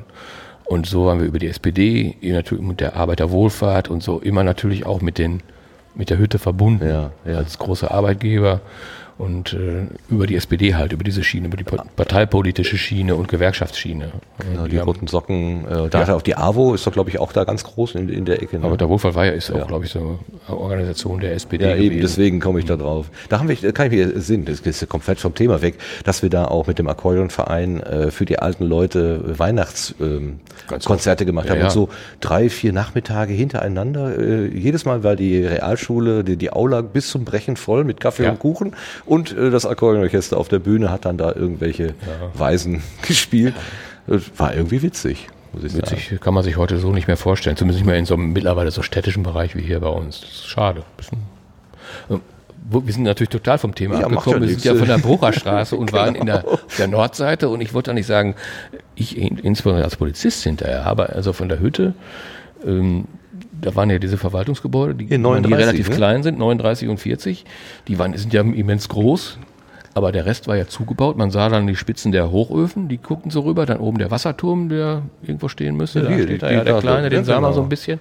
Aber was man gesehen hat, war natürlich der ganze südliche Bereich, da wo heute die Baumarkt, der Baumarkt ist und die anderen Teile. Das war dieser riesige Parkplatz hier unten. Das war so ausgelagert. Das war die Modellwerkstatt, glaube ich. Nee, die war hier hin. Die war da, Ja, das ist eine große äh, Azubi-Werkstatt, ne? Ja, Bis zu 400 äh, Azu äh, Auszubildende wurden die, glaube ich, auch ausgebildet. Achso, hier war das Qualitätswesen, so genau. Die Wow. haben da getestet, richtig. 30? Und 31 war auch noch was, was Mo ich kenne. Modelllager, wie du schon sagtest. Genau, ja. Die. Modellwerkstatt war aber hier vorne. Kann man jetzt nicht erkennen. 33 vielleicht, da hinten die kleine. Nee, das ist der TC Ludwigshafen, das ist der Tennisclub. Okay, der hat da mit Sicherheit da nichts mehr mit zu tun.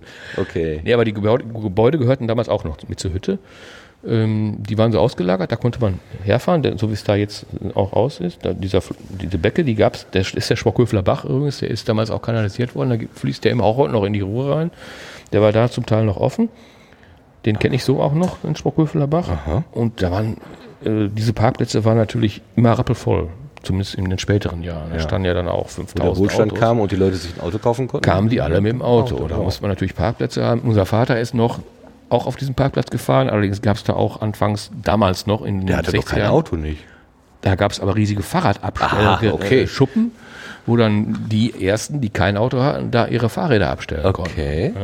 Und ich kenne das eben dienstlich, weil da jede Nacht wurden in die abgestellten PKWs eingebrochen. Ach, Das war so.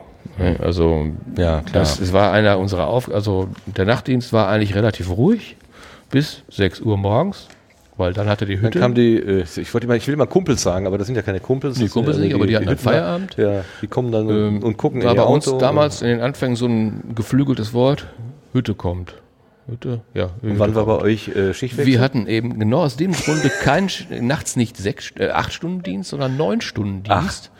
Um Wir das noch abzu Jahrzehntelang haben wir also jede Nacht neun Stunden gemacht, von zehn bis sieben, weil die um sechs Uhr alle von der Hütte kamen. Entweder dann um Hilfe riefen, weil ihre Autos aufgebrochen waren, oder um Hilfe riefen, weil einer besoffen irgendwo gegengefahren war. weil das darf man auch nicht unterschätzen. Die Nächte waren auf der Hütte ruhig wahrscheinlich und da wurde sicherlich auch mal der ein oder andere Schluck Alkohol getrunken oder sonstiges. Äh, und da äh, hatten wir natürlich gut zu tun. Und wenn das genau mit dem Schichtwechsel mhm. und der, der, Wechsel der Polizeidienststelle und Hütte kommt, war so ein geflügeltes Wort. Das war also, du konntest die ganze Nacht Ruhe haben, aber ab 6 Uhr morgens warst du eigentlich zumindest die letzte Stunde, war es manchmal sehr lästig. Ja. Da kommt man sich doch nicht mal rein einreden. Feierabend ist Feierabend, nah. Nein, das nein, fängt dann, dann eigentlich erst an. mal richtig ran. Ja, das ist jetzt erst so gar nicht so lange her, dass das geändert wurde. Und da es in Hatting so war, war das im ganzen Bürokreis. Und es war eigentlich, glaube ich, auch die einzige, der einzige Polizeibereich, den ich kenne, wo es wirklich nachts neun Stunden gab. Ob vielleicht in Duisburg, das weiß ich jetzt nicht, aber bei uns war das so, wir hatten morgens gut zu tun. Und das lag insbesondere an den, gut, an den 10.000 Menschen, die da arbeiten. Und die jetzt, waren ja nicht alle nachts da, aber ein großer Teil war eben auch nachts da. Und eben diese großen Flächen, wo dann Autos standen. Da haben viele Einsätze gefahren. Ja, der große Drache, wie ich ihn gerade so mhm. en passant genannt habe, der schlief ja nie. Nee. Da, nee, war ja, da, war ja ständig Leben. Also und da war wirklich auch nachts um vier oder so Randale, nicht Randale, äh, aber man hörte eben diese Geräusche, von denen ich gerade sprach. Ja, ja die hast du natürlich große, im Nachtdienst immer gehört. Große Hämmer gehämmert haben. Und, und, du hast immer natürlich den Hochofenabstich gesehen. Ja. Also es war nie dunkel in Hattingen. Also, äh, ja gut, der, hatte irgendwie so, wie lange Ich meine vier so Stunden, Stunden also alle vier Stunden war ein Abstich. Okay. Waren ja zwei Öfen, zumindest äh, ja. anfangs. Ich weiß nicht, wie, das, wie lange die gelaufen sind beide, aber ich meine, alle vier Stunden hätten die abgestochen. Und dann äh, wurde äh, der Himmel rot. Äh, rot. Also vom, die, wo das glühende Eisen eben aus dem, aus dem Spundloch da rauskommt, gehen wir gleich mal rüber, glaube ich. Ähm, das war dann so hell, dass im Prinzip dann das im, an den Wolken, ja, von denen gab es natürlich auch eine Menge. Ja, also in Hatting-Welper konnte man schlecht Wäsche nach, nachmittags zum Trocknen nach draußen hängen. wurde nicht. reflektiert und dann wurde tatsächlich die, die Stadt hell. Also äh, das, das kann ich auch noch erinnern. Also deine Mutter, die auch meine ist, beschwert sich ja heute noch, dass man im Raundal in der Nordstadt auch äh, auf dem Balkon immer diesen ja, feinen Ruß ab. Das erzählt hatte. sie mir auch. Darin habe ich aber keine aktive Erinnerung mehr. Ich meine, obwohl ich da eigentlich, müsste ich eigentlich mich erinnern können. Dein Zimmer ging ja zur anderen Seite. Ich durfte Balkon. nie auf dem Balkon. Ja, ich durfte nie nach draußen. Geh nie durch diese Tür. Ich kann mich noch an diese hier, 74, diese großen Generatoren erinnern, die da unten ja. standen. Also da habe ich lange gebraucht, bis ich begriffen habe, dass das ja vielleicht irgendwas mit diesem ja, großen Werk auf der anderen Straßenseite zu tun haben könnte. Weil die ja vielleicht durch diese Elektroöfen, die sie da benutzt haben, ja doch, äh, doch größere Mengen an Strom verbraucht haben. Das, diese kleinen Dinger, die du da siehst, mhm. da vorne, das sind die Lüftungsanlagen für die Schießbahn gewesen da. Die sind oben an der ah. Straße. Der Bereich, der ist ja heute auch ganz anders. Diesen Parkplatz gibt es ja auch schon lange nicht mehr. Da konnte man ja. Hat 63 damit vielleicht irgendwas zu tun? Guck mal, was ist denn da? Ach, das haben sie so, so gut wie wegradiert. Das kann man nicht mehr erkennen. Das glaube ich auch nicht, dass sie das. Das würde man auch nicht so vielleicht. Aber es ist ja lustig, dass genau diese Dinger sind das da. Das sind die Belüftungsanlagen von der Schießanlage gewesen. Okay. Ja, und wer weiß, was da noch alles unterirdisch irgendwie ist. Also da, ich habe bei YouTube habe ich auch so Filme gesehen, wo Leute durch so wirklich wie so Flöze oder Luftschutzbunker oder sowas gegangen sind. Äh, das sah ziemlich bedrohlich aus. Ja, ein Bunker steht ja auf der Hütte. Da ist ja heute dieser große Ballon drauf. Also für die Arbeiter gab es auch einen Schutz. Wie heißt der Bereich da hinten, wo dieses Welt, diese blaue Weltkugel ja, ist? Ja, irgendwas mit, mit Satt, ne? ist ja hoch, ja genau, Satt, Sattturm oder so. Das ist ja der alte Luftschutzbunker auf dem Henrichshüttengelände. Was ist denn heute noch übrig? Also wir stehen jetzt hier vor dem Modell ähm, von der, der Hütte, so wie sie, ich denke mal im Vollausbau. Äh, das wird das sein, ja. Ab, ab Viel mehr wird es nicht gegeben haben. Ja, also größer war sie sicherlich nicht mehr. Und heute ist noch übrig ähm, hier einer der beiden Hochöfen, wahrscheinlich die mhm. 22, der größere von beiden. Richtig, ist ja Hochofen 3, genau. Die, die, die ähm, Hallen 18 und 19, das ist der Eingangsbereich. Bläserhalle. Da stehen wir gerade drin. Ne? Ja, wir sind genau dazwischen, also zwischen 18 und 19. Ja, und, hier, und dieser ganze Teil rechts davon, also der dieser große Bereich, die Nummer 44, die ist komplett weg. Ja. Da die Nummer 37. Was war denn das jetzt? War das Stahl-Nachbearbeitung? Äh, Walzwerk. Das ist Walzwerk. Da wird unser Vater gearbeitet haben. Ja, das wollte ich nämlich gerade mal rauskriegen. Also jetzt, äh, der hat nicht hier vorne im Walz, im Stahlwerk gearbeitet. Das war ja, ist ja naheliegend. Also hier wird der Stahl gekocht. Da siehst du auch die meisten Schienenverbindungen. Das ging ja. rüber ins Stahlwerk. Da wurde der Stahl dann verarbeitet. Ja, genau. Und dann waren natürlich anschließend die entsprechenden Anlagen, Stranggußanlagen, Schmiede und was alles war und Walzwerk. Also Walzwerk von der Fläche her wahrscheinlich der größte Bereich, weil man einfach für große Bleche auch den meisten Platz brauchte. Ja, ja. In die Breite jetzt und in die Länge. Und die Schmieden, ich meine, ich meine, wäre auch Europas größte Schmiede, hat hier gestanden mit fast 8000 Tonnen. Um die 80 hier. Ja. Äh, Stahlgießerei ist 81. Güterei, Stahlgießerei. Die, da haben sie gegossen, okay. Also das ist ja, man kann ja mit... Also ja, das schließt sich ja an, das ist ja eigentlich logisch. Ja. Ne? Wenn man denkt, hier, da kommt der heiße flüssige Stahl, dann wird in Stahlwerk wird das... Da kommt erstmal rohes Eisen und da wird es zu Stahl veredelt. Da wird es zu Stahl, genau. Das genau. ist so ist dann kommt da die Bramme raus oder was auch immer, also Wie dieses, dieses Rohstahldingen. Geht schließlich das wohl so rum an, würde oh. ich mal tippen. Ja, macht ja Sinn so. Die verschiedenen. Was von hier noch steht, ist die Nummer 37. Das ist hier vorne dieses rote Ziegelgebäude. Was wäre das? Abzugbunker. Nee. nee, nee. Bürogebäude, alte Verwaltung. Ja. Ach, da hat der Onkel mit den. Äh Anfangs, später nicht. Später war da die Lehrwerkstatt drin und da, das, da, war die Verwaltung drin, bis diese neuen Gebäude hier vorne an der Straße gebaut wurden. Die 39 ist das Verwaltungsgebäude, was ah, ja. auch heute noch steht. Und 40, das war die Betriebskrankenkasse. Ach ja, da musste ich immer meine äh, Studienbescheinigung genau. abholen. Und das war Ach. als Kind faszinierend, weil die hatten damals die hatten eine schon eine Rolltreppe. Genau, ja. richtig, das war irre. Da fuhr man dann mit der Rolltreppe runter in den Keller. War dann zum Schluss, da war glaube ich auch die Lehrwerkstatt mit drin, in der 37, wenn die nicht irgendwo anders noch aufgeführt ist. Aber da meine ich, war ja, die drin. Bürogebäude, alte Verwaltung kann ich hier mhm. erkennen. Und die hatten ja eine große Lehrwerkstatt hier. Klar, die haben ihre eigene Lehrwerk, ihre eigene Lehrlinge ausgebildet. Ja, der Leiter oder einer der Leiter, der war doch auch immer im Akkordeon. Ich ist mit. Das mit war aktiv, einer, der, ne? genau, der war zuständig zumindest für die Lehrlinge. Da ja. haben wir auch profitiert dran. Eine Hand wäscht die andere. Und ich denke an die Notenständer, die sind, glaube ich, hier auf dem Hüttengelände gebaut. Na ja, gut, irgendwo müssten sie ihre Fähigkeiten ja dran üben. Ja, genau. das war dann so ein Auftrag an die Lehrlinge, Notenständer, Stative zu bauen. Das ging auch. Wir waren ja alles dabei. Drehen, Gewinde schneiden. Ne? Stahl hatte man wahrscheinlich zu Genüge, auch in der dünnen Form.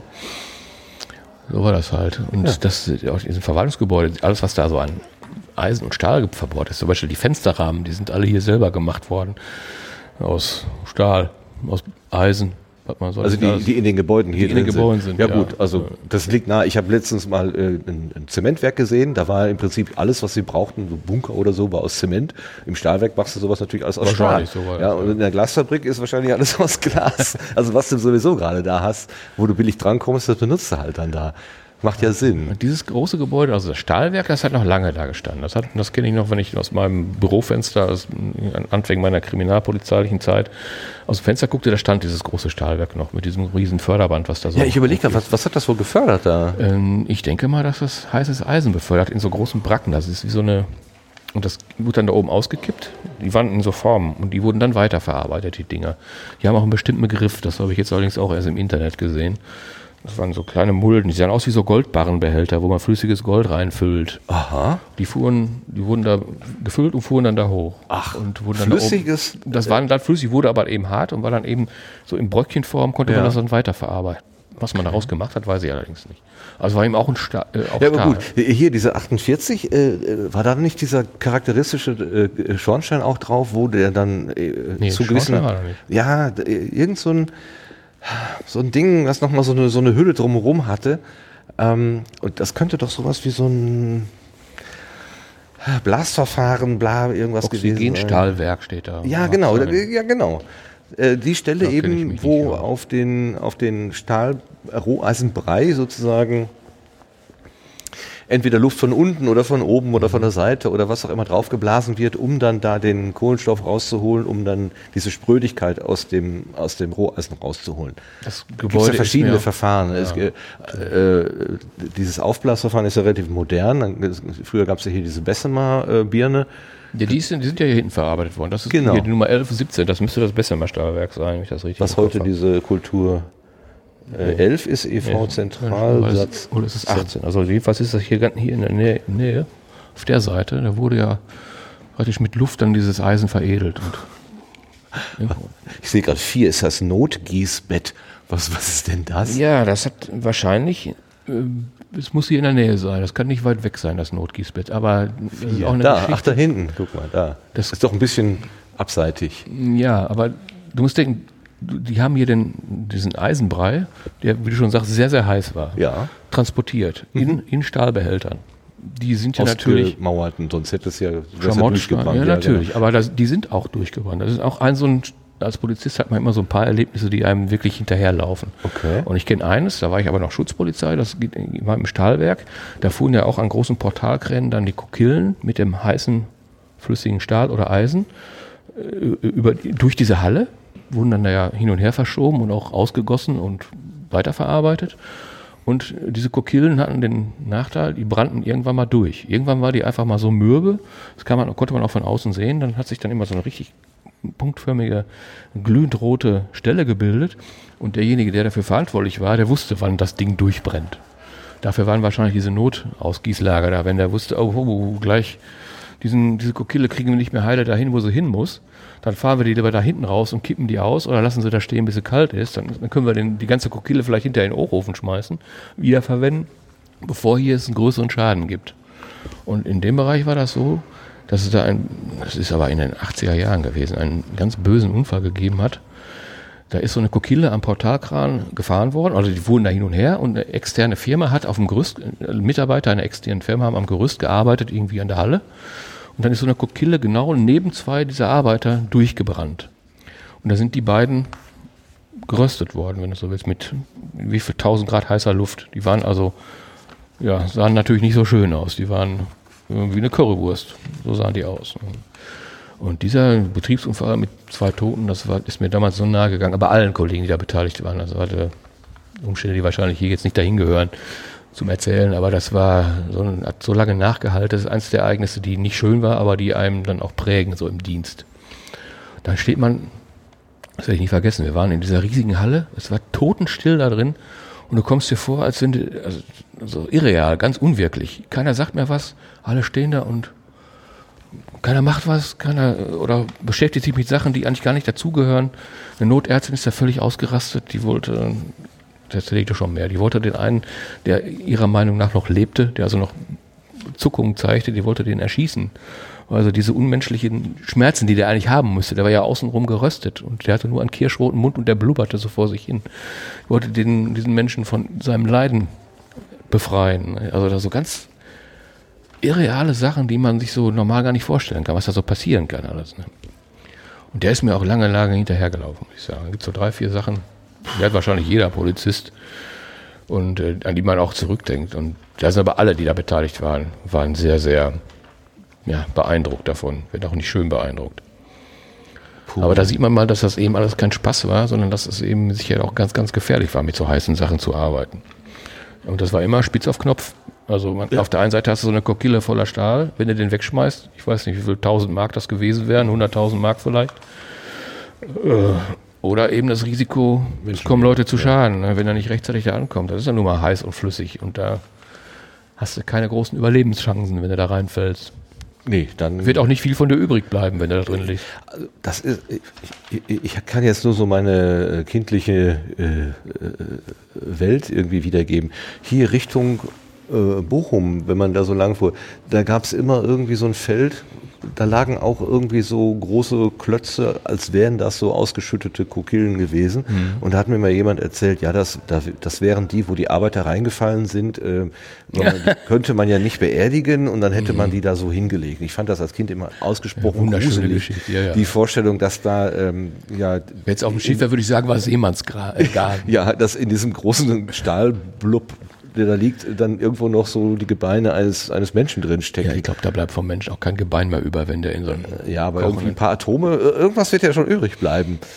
Vielleicht nicht mehr nachvollziehbar, aber äh, was macht man mit so einem Stahlklotz, wo einer reingefallen ist? Da habe ich mich dann auch ernsthaft gefragt. Also kannst du nicht einschmelzen? Kannst du, was, was machst du? Kann man schon. Ob man das tut, ist die Frage. Willst du den beerdigen? Wie groß soll das Grab denn werden? Beerdigen kannst du den, der ist ja beerdigt. Also ist ja nichts mehr über zum Beerdigen. Da ist ja noch nicht mal mehr Asche über. Da ist gar nichts mehr von da, von so einem Menschen, der in 1500 Grad heißem Stahl äh, sein Leben beendet hat. Da ist, der ist weg. Da gibt es nichts mehr. Da findet man auch keine kleinen Teile mehr. Man darf durchaus annehmen, dass sich im Laufe der Jahre äh, sowas tatsächlich mal zugetragen. Also ich habe das zumindest als Kind für total plausibel gehalten ja, und fühle das heute noch immer. Das ist, also Unfälle wird es da immer gegeben haben. Also dass das jetzt ein gefahrloser Arbeitsplatz war, kann ich mir nicht vorstellen. Im ganzen Bereich nicht mit, mit heißen Sachen gearbeitet wird, ob in der Küche oder sonst wo. Und da natürlich ganz massiv. Unser Vater, kann ich mich erinnern, kam irgendwann mal abends nach Hause und da war, hatte er mit seinem Kran, weil in der Kranfahrt hatte er einen Kollegen eingequetscht. Ui, der war irgendwie unten, also in irgendeinem Bereich, den er wohl nicht einsehen konnte mhm. oder so. Es war letztendlich nicht, nicht, nicht viel passiert. Der hatte keine Ahnung, einen blauen Fleck, eine Schramme, vielleicht sogar einen Arm gebrochen, aber mhm. irgendwie in der Dimension. Äh, er hat so überlebt und war alles gut.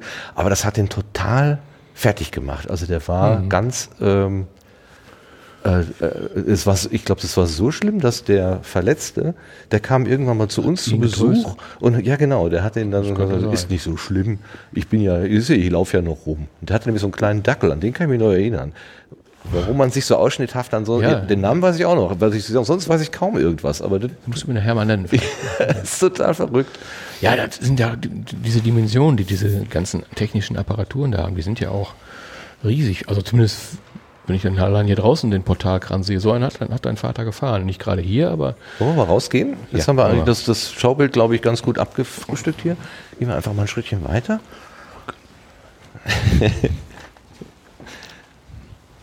Also wir waren jetzt in dem, äh, in dem Eingangsgebäude, wo eben auch diese Gebläsehalle, nee, äh, das Bessemer Stahlwerk, also diese Kultureinrichtung ist. Jetzt muss ich mal eben gucken. Du zeigst es gerade auf dem auf Portalkran, der hier draußen aufgebaut ist und ganz von Efeu zugewuchert vor dem, äh, vor dem Hochofen, genau. Ja, die Portalkran mal, eben, also zwei, zwei hohe also Schienen in der Höhe und da also so ein Querbalken drauf und äh, da dann wiederum äh, eine Katze, ne, so heißt das Ding, glaube ich, was mhm. da hin und her läuft, an dem dann der Haken rauf und runter fahren kann. Ich würde mir also jetzt so hier einfach, aus, ich das hier so sehe, so nah am Hochofen, werden da wohl auch die, die heißen Kokillen eingehängt worden sein. Wobei dieser Haken relativ klein ist. Also ich denke mal, da müssten eigentlich noch größere, schwere Haken sein. Ob das jetzt eine ganze Kokille ausgehalten hat. Nee. Aber nach, ja, den, nach, den, Bildern, die ich so vor Augen habe, nee. kommst du auch mit so einem Stückchen Drahtseil das da könnte höchst, Ach nee, das ist zum Befüllen des Hochofens mit, mit Kohle und so. Dafür ist das Ding. Kann gut sein. Weil die sind da hinten dran gefahren, da kommt. Ja, so wird das gewesen sein. Also das, was richtig schwer war, ist auf der anderen Seite. Das ist nicht hier. Nach dem Rundgangsplan, den man uns in die Hand gedrückt hat, wäre der Hochofen der letzte äh, oder mhm. vorletzte Punkt, den wir angucken. Wir sollten erst rübergehen zum Bahnsteig. Wollen wir das, einfach mal so tun? Machen wir doch einfach rechts. mal. Das richtige rechts. Das richtige rechts. So. Dann gucken wir mal. Also wir sind ich auf dem schon. Du siehst was? Ja, den Bahnsteig. Ach so. Da stehen doch die Leute und warten auf den Zug. Ah, oh. hallo. Ja. Migration steht hier drauf. Was heißt das? Jetzt werden wir, glaube ich, ein bisschen gesellschaftspolitisch. ja, Migration ist doch ganz klar. Meinst du die Gastarbeiter, Gastarbeiter die mit Freunden kamen? Und wenn du siehst, oh, jetzt habe ich mich selbst vertan, da kommen türkische Gastarbeiter in den 60er Jahren. Die ersten, die kamen, waren natürlich Italiener vorwiegend. Kann man auch und Griechen. Und Griechen, oder? Italiener und Griechen? Ja, also, also aus Südeuropa, aber nicht ah, ja. aus Südosteuropa. Also Türkei war erst später. War das sind nicht die ersten, glaube ich. Hm. Er suchte Hilfe bei Nachbarn. Waren sie hier? Spanier, Italiener, Türken. Portugiesen, Polen, Griechen. Also alles, alle Nationen waren hier, das ist richtig. Ich lese mal eben vor. Zu Beginn der 50er Jahre boomte die Wirtschaft wie nie zuvor. Tag und Nacht arbeiteten Menschen und Maschinen, doch an allen Ecken und Enden fehlten helfende Hände, besonders in der Montanindustrie, auch auf der Henrichshütte. Man suchte Hilfe bei den Nachbarstaaten und fand sie. Spanier, Italiener, Türken, aber auch Portugiesen, Polen und Griechen kamen, oftmals mit kaum mehr als einem Touristenpass in der Tasche, suchten sie getrennt von ihren Familien ihr Glück in der Ferne. Da gab es doch auch dieses Ledigenheim noch, ne? Ja. Äh, war das auch also so? Also damals hat man schon sehr sozial gedacht. Also das Ledigenheim, das ist heute ein Hotel, das steht auf der anderen Seite von hier aus, also praktisch äh, überlegen, südlich der Brucherstraße, ist auch dieser freie Bereich, also da, wo man also westlich der Parkplätze, die wir da vorhin gesehen haben. In diesem Ledingheim kamen die Leute unter, die hier als Gastarbeiter ankamen. Mhm. Die haben da gewohnt weil man denen auch natürlich eine Unterkunft bieten musste. Also die waren relativ sozial. Es wurde für viele auch gesorgt, auch für diese, gerade für diese Leute. Und die wurden auch an die Hand genommen. Die hatten da ihre Zimmer, kriegten da ihr Essen und äh, konnten hier arbeiten. Ja. Man hatte einfach keine eigenen Arbeitskräfte, nicht genug zumindest hier. Deshalb hat man händeringend hier gesucht. Wahrscheinlich waren die alle im Krieg geblieben. Da, ja gut, natürlich. die Folgen, ja, denke ich mal. Tausende, ja, Hunderte. Und Tausende. die Arbeit war natürlich auch nicht so eine einfache Arbeit, das haben wir auch nicht vergessen. das, also wenn man die Bilder heute sieht, äh, ich, wie gesagt, ich habe mir so ein paar YouTube-Geschichten angeguckt, das ist total faszinierend, äh, unter welchen Bedingungen da in Kokereien oder in Gießereien oder so gearbeitet. Am Hochofen äh, Hirsch, da haben sie mit Holzschuhen gearbeitet. Mhm. Man sagt, das ist das Beste, was man haben konnte, weil die Platte, auf der sie da standen, die war schon so heiß. Ähm, die haben sich unter die Holzschuhe äh, jeden dritten Tag äh, eine, so, oder Eisen drunter gemacht. Nochmal eine Platte äh, Holz drunter gemacht, weil nach, äh, nach drei Tagen war die einfach weggebrannt. Nachwachsender Rohstoff. Ja, die war einfach weg. Und, ja, ja. und, und Azubi, der erzählte, dass er die Alten ausgelacht hat, weil sie am Hochofen im, im heißen Sommer mit äh, dicker, langer Unterhose standen. Ja. Und dann musste er einmal zur Probennahme äh, etwas näher ran und dann wusste er, warum ja. die. Äh, Geh mal an deinen heißen Grill im Sommer an ja. ohne zieh keine Handschuhe an, dann weißt du, wie heiß das ist, wenn es auf, nackte Haut, auf die nackte Haut trifft. Mit den Migration verbindet mich auch noch eine Kindheitserinnerung an unseren Vater. Mhm. Äh, ich lag im Bett und er, brachte, er sagte irgendwie gute Nacht und dann erzählte er, dass er jetzt auch einen türkischen Kollegen hätte oder türkische Kollegen hätte. Und die würden zur Begrüßung äh, Salam Aleikum sagen und dann müsste man antworten Aleikum Salam. Das hat er mir erzählt. Also. Ob da irgendwas wahr von ist, keine Ahnung, aber ich fand das.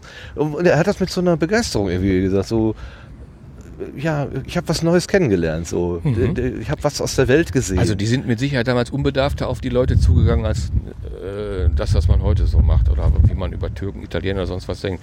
Ganz viele äh, Leute hier in Hattingen haben auch zum Beispiel eine türkische, italienische oder portugiesische Vergangenheit. Die wirken, ich habe das zufällig, als ich hier noch Fußball spielte, mitgekriegt, Leute, von denen ich nie gedacht hatte, dass das vielleicht Ausländer sein könnten, keine Deutschen, die zeigten mir ihren italienischen Pass, den sie auch, die waren nach wie vor Italiener.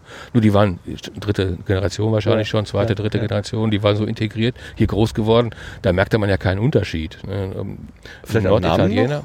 Wenn man den, aber der, den ich jetzt speziell meine, nicht. Aber die Kowalskis und die Michalskis und so weiter, da wusste man immer, dass die das kommen aus Polen. Ne? Richtig, das waren ja, noch die Welle vorher wahrscheinlich. Wahrscheinlich schon. Die ähm. haben auch anfangs in Baracken gewohnt, in Hattingen am Beul zum Beispiel. Da waren auch viele. Da kamen gerade die Leute aus Polen und so weiter. Ja.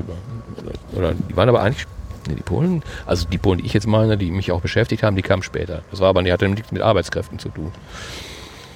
Aber in Ledingheim haben, da die, haben die einfach hier ihre Heimat gefunden und die wurden auch in die Hand genommen. Und ich meine auch, zum, es gäbe ja auch Kindergärten und sonstige soziale Einrichtungen, hätte es hier gegeben auf dem Hüttengelände. Also da wurde schon auch für das Umfeld gesorgt. Das gab ja auch wirklich Anwerbekampagnen. Da sind, ja, also, ja, da sind äh, Leute hier aus Deutschland in mhm. diese Nachbarländer gefahren ja. und haben Bewerbung, Werbung gemacht dafür, kommt zu uns. Ins Bei uns gibt ja, genau, kommt zu uns ins Ruhrgebiet. Aber äh, ist ja irgendwie auch naheliegend, dass man sich dann erstmal darum kümmern muss. Und umso schlimmer finde ich es heute, dass man quasi mit den Fingern auf die Leute zeigt ähm, die sind geholt worden. Also wir haben vielleicht immer noch ein bisschen Verantwortung.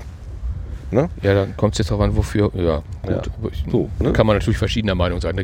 man kann die Zeiten äh, ich, nicht ich weiß, dass du, äh, dass du aus deiner, vor allem aus deiner beruflichen Perspektive ja, ganz man andere kann die Dinge Zeiten auch nicht vergleichen. Nein, also, ne, kann man da, nicht. Die hat man gebraucht, wir, man also hier gebraucht, die brauchten das Geld. In Süditaliener. Das war ein Deal einfach nur. Win-Win-Situation ja, für genau. beide Seiten. Mit Sicherheit. Ja.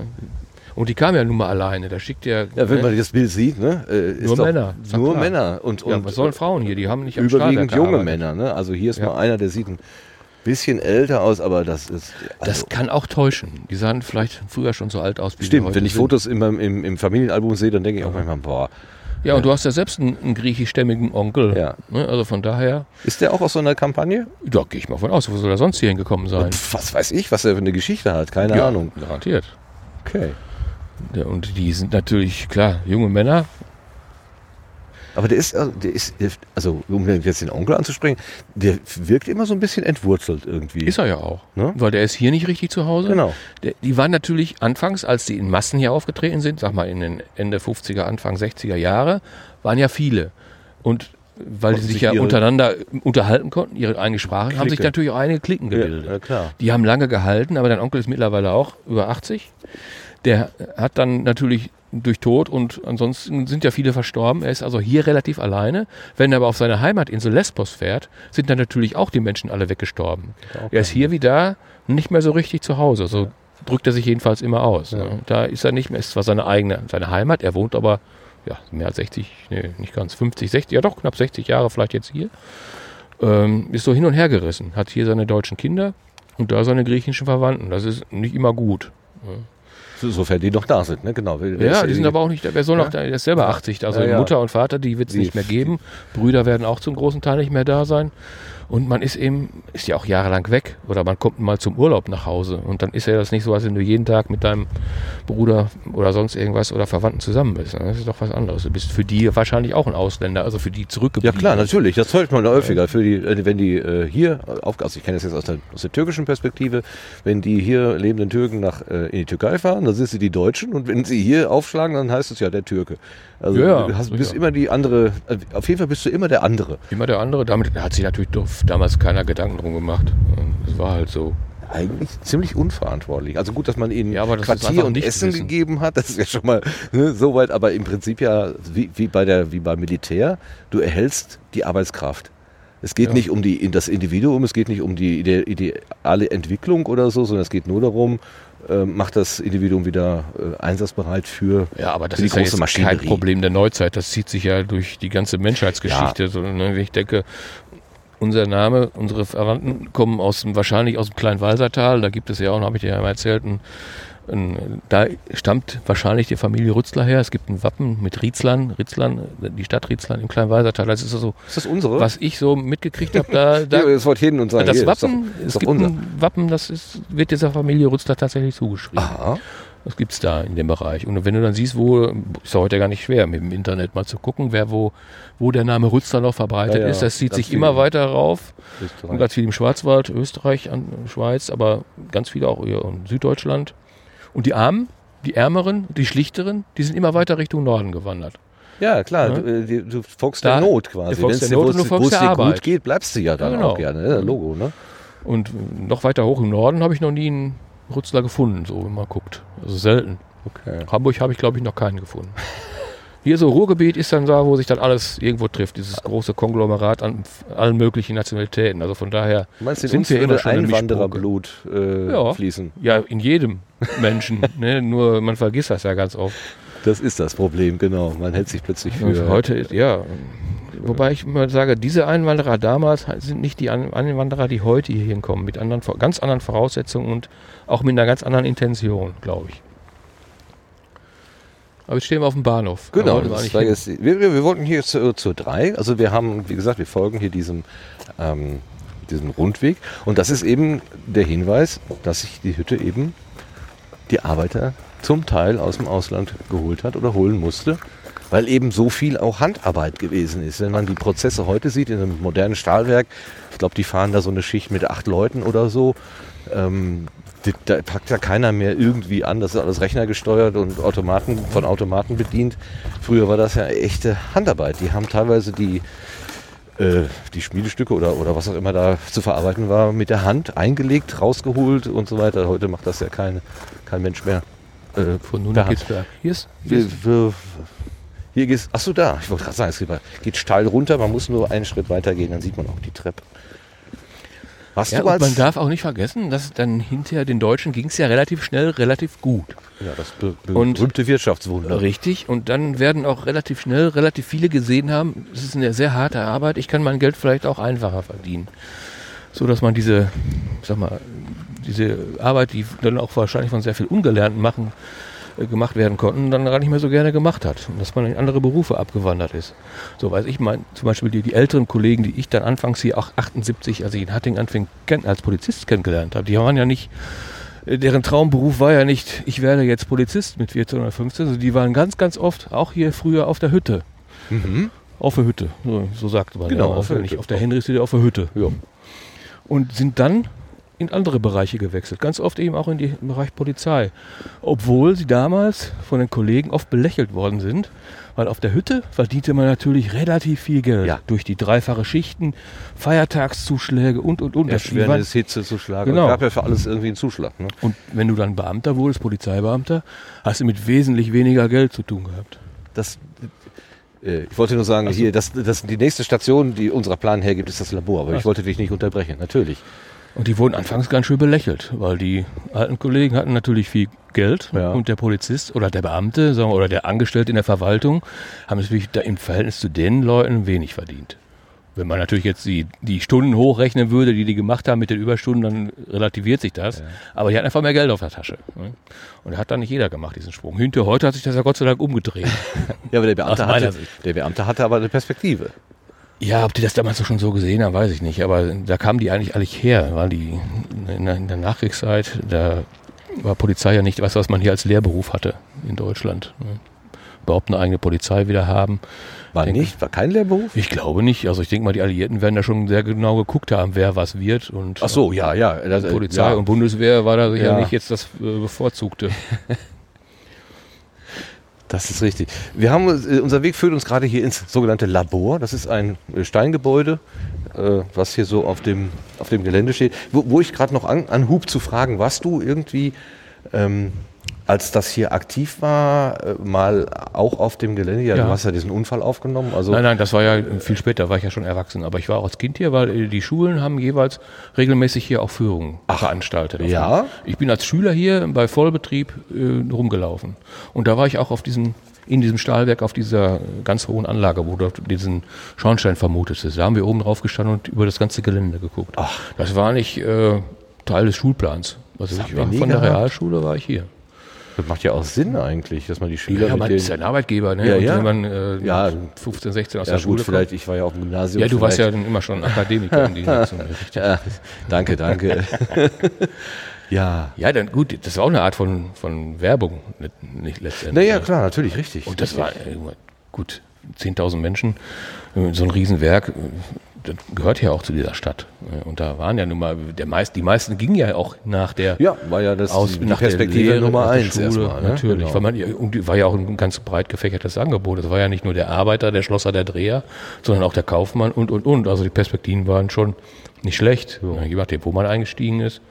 Und die Leute, die suchten ja damals Leute. Man musste sich nicht so oft bewerben, wie man sich wahrscheinlich heute bewerben muss, um eine Lehrstelle zu Na, Heute sieht es wieder anders aus. Also heute sehe ich ganz viele Schilder, Suchkollegen oder so. An den LKWs kleben überall so, ja. so Zettel dran. Und äh, ich höre auch von, von, Handwerksbetrieben, die sagen, wir, wir bräuchten unbedingt Leute und wir finden keine. Ich fühle mich zu dieser, in meine Kindheitszeit zurückversetzt, äh, wenn ich diese Stellenanzeigen im Moment mhm. sehe. Weil zwischendurch war das ja ganz anders. Da musste man sich ja selber anbieten wie saures Bier. Ja, ja. Ja heute müssen sich dann eher schon mal die Akademiker anbieten, weil die viel Geld haben wollen und äh, aber den, einfach die praktische Erfahrung fehlt. Also denk mal, so die Mischung macht's. Ne? Vernünftige Ausbildung, anschließend weitermachen und wissen, wovon man spricht, hat schon Vorteile.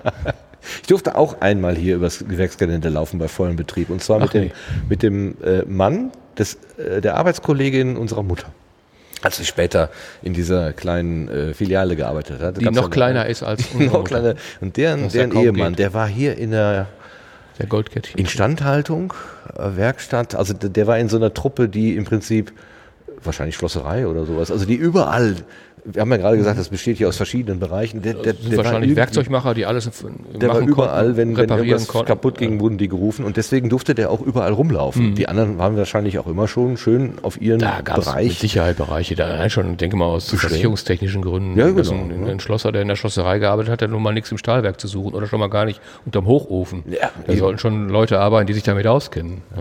Aber ich weiß, dass ich als Kind also relativ nah an dieser ähm, an diesem Abstich da gestanden habe. Also das war das Hast Highlight. Hast du Hitze gespürt?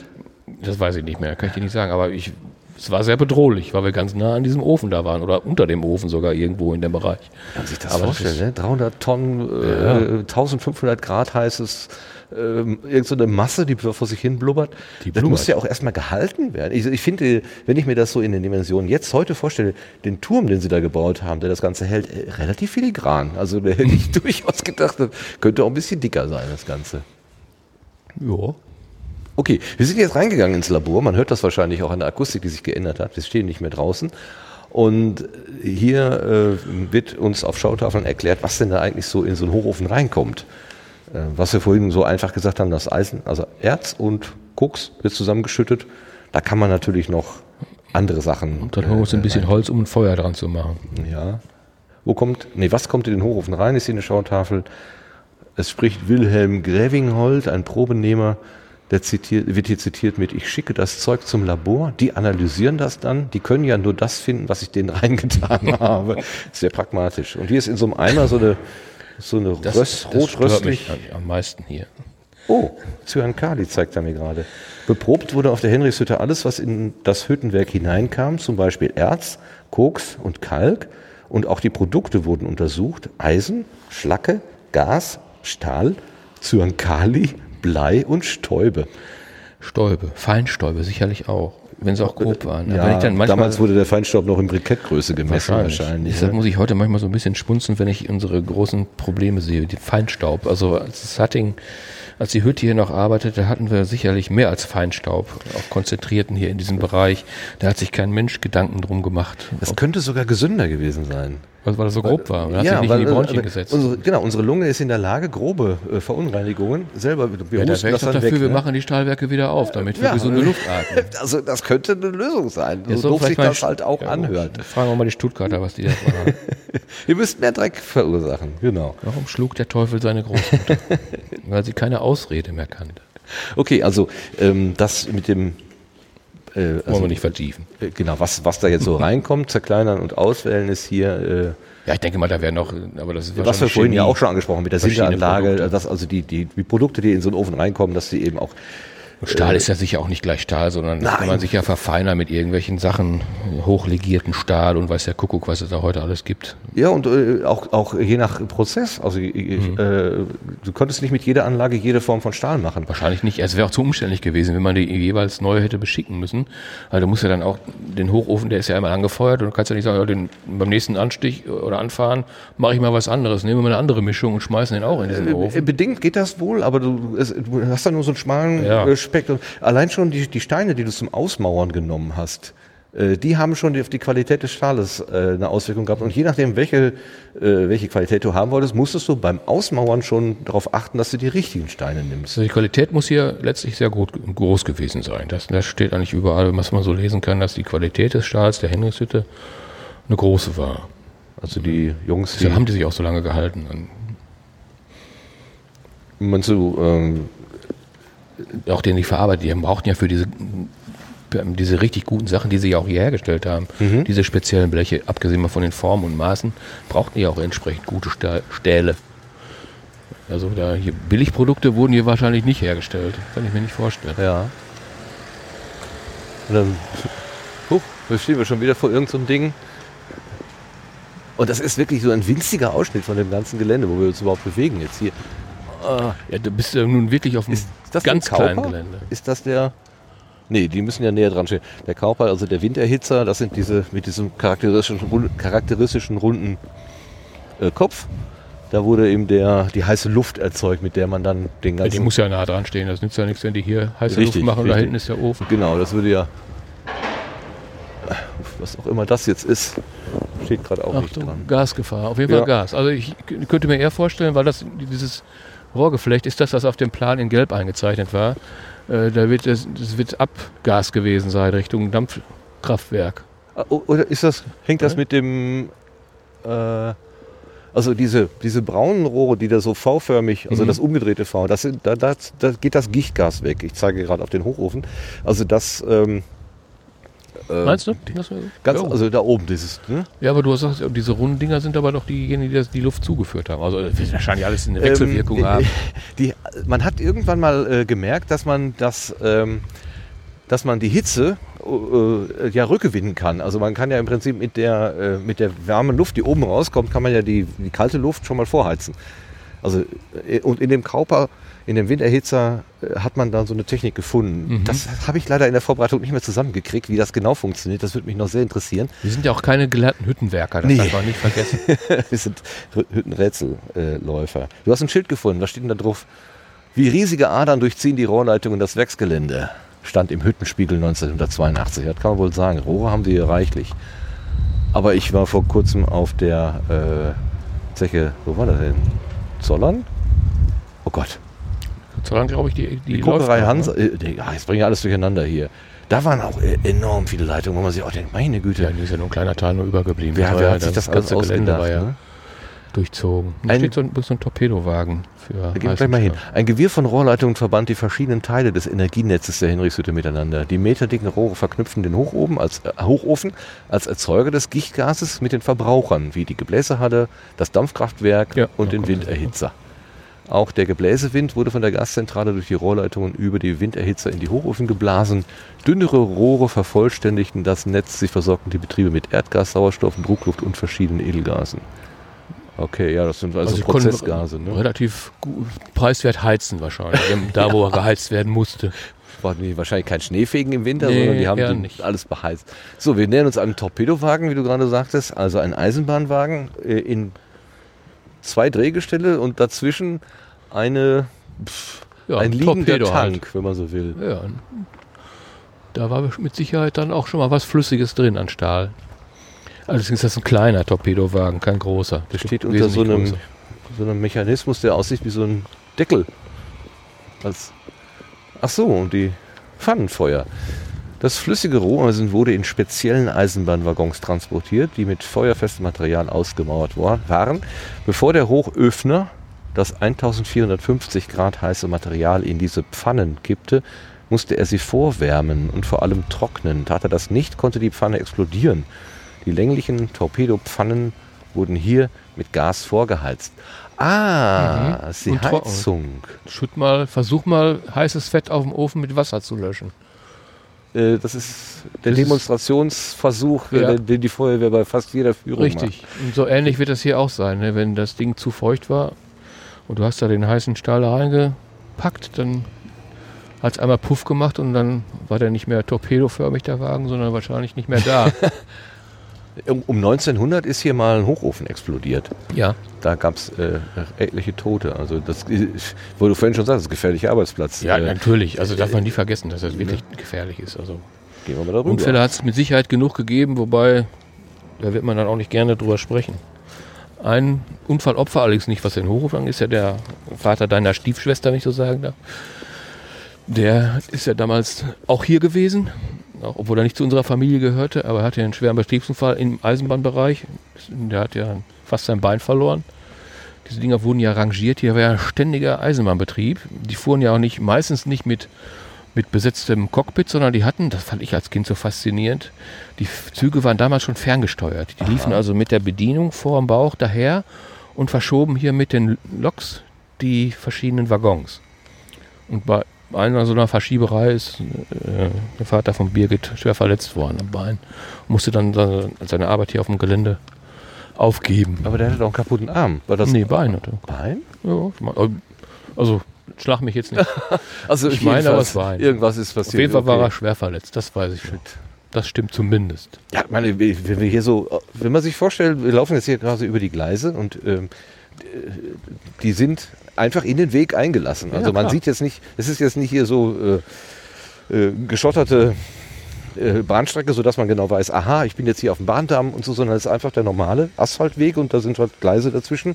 Und hinter uns steht gerade mal so ein Torpedowagen. Äh, Mhm. Wenn der jetzt angerollt kommt, der macht ja auch kein Geräusch. Ähm, wenn man da Ja, vor allem ist ja nicht nur einer unterwegs. Das ist ja ein, Ja, eben, ne? ein riesiges Schienennetz. Dann fuhren ja auch diese, die mich auch so faszinieren, diese riesigen LKWs mit dem Koks drauf hier rum, die man heute schon mal so in Amerika sieht, diese riesen Muldenkipper. Aha. Die gab es ja auch. Die Die, ja auch? fuhren denn, ja klar, die fuhren die Kohle immer hin und her. Rügers Vater hatte zum Beispiel, der hat so einen Wagen gefahren hier, Aha. bevor er dann hinter in ein anderes Werk ging. Das war fast in diese Reifen so drei Meter Ja, hoch, ja, hat man den Eindruck als Kind, dass immer, ja, die hauen mich kann auf, eine endlos lange Leiter Genau. Ja. Mit so einer riesen Mulde und die haben hier den Koks hin und her gefahren oder die Sinterasche oder was auch immer. Jedenfalls war hier war ein Fahrverkehr, Züge, Eisenbahn, LKWs, PKWs.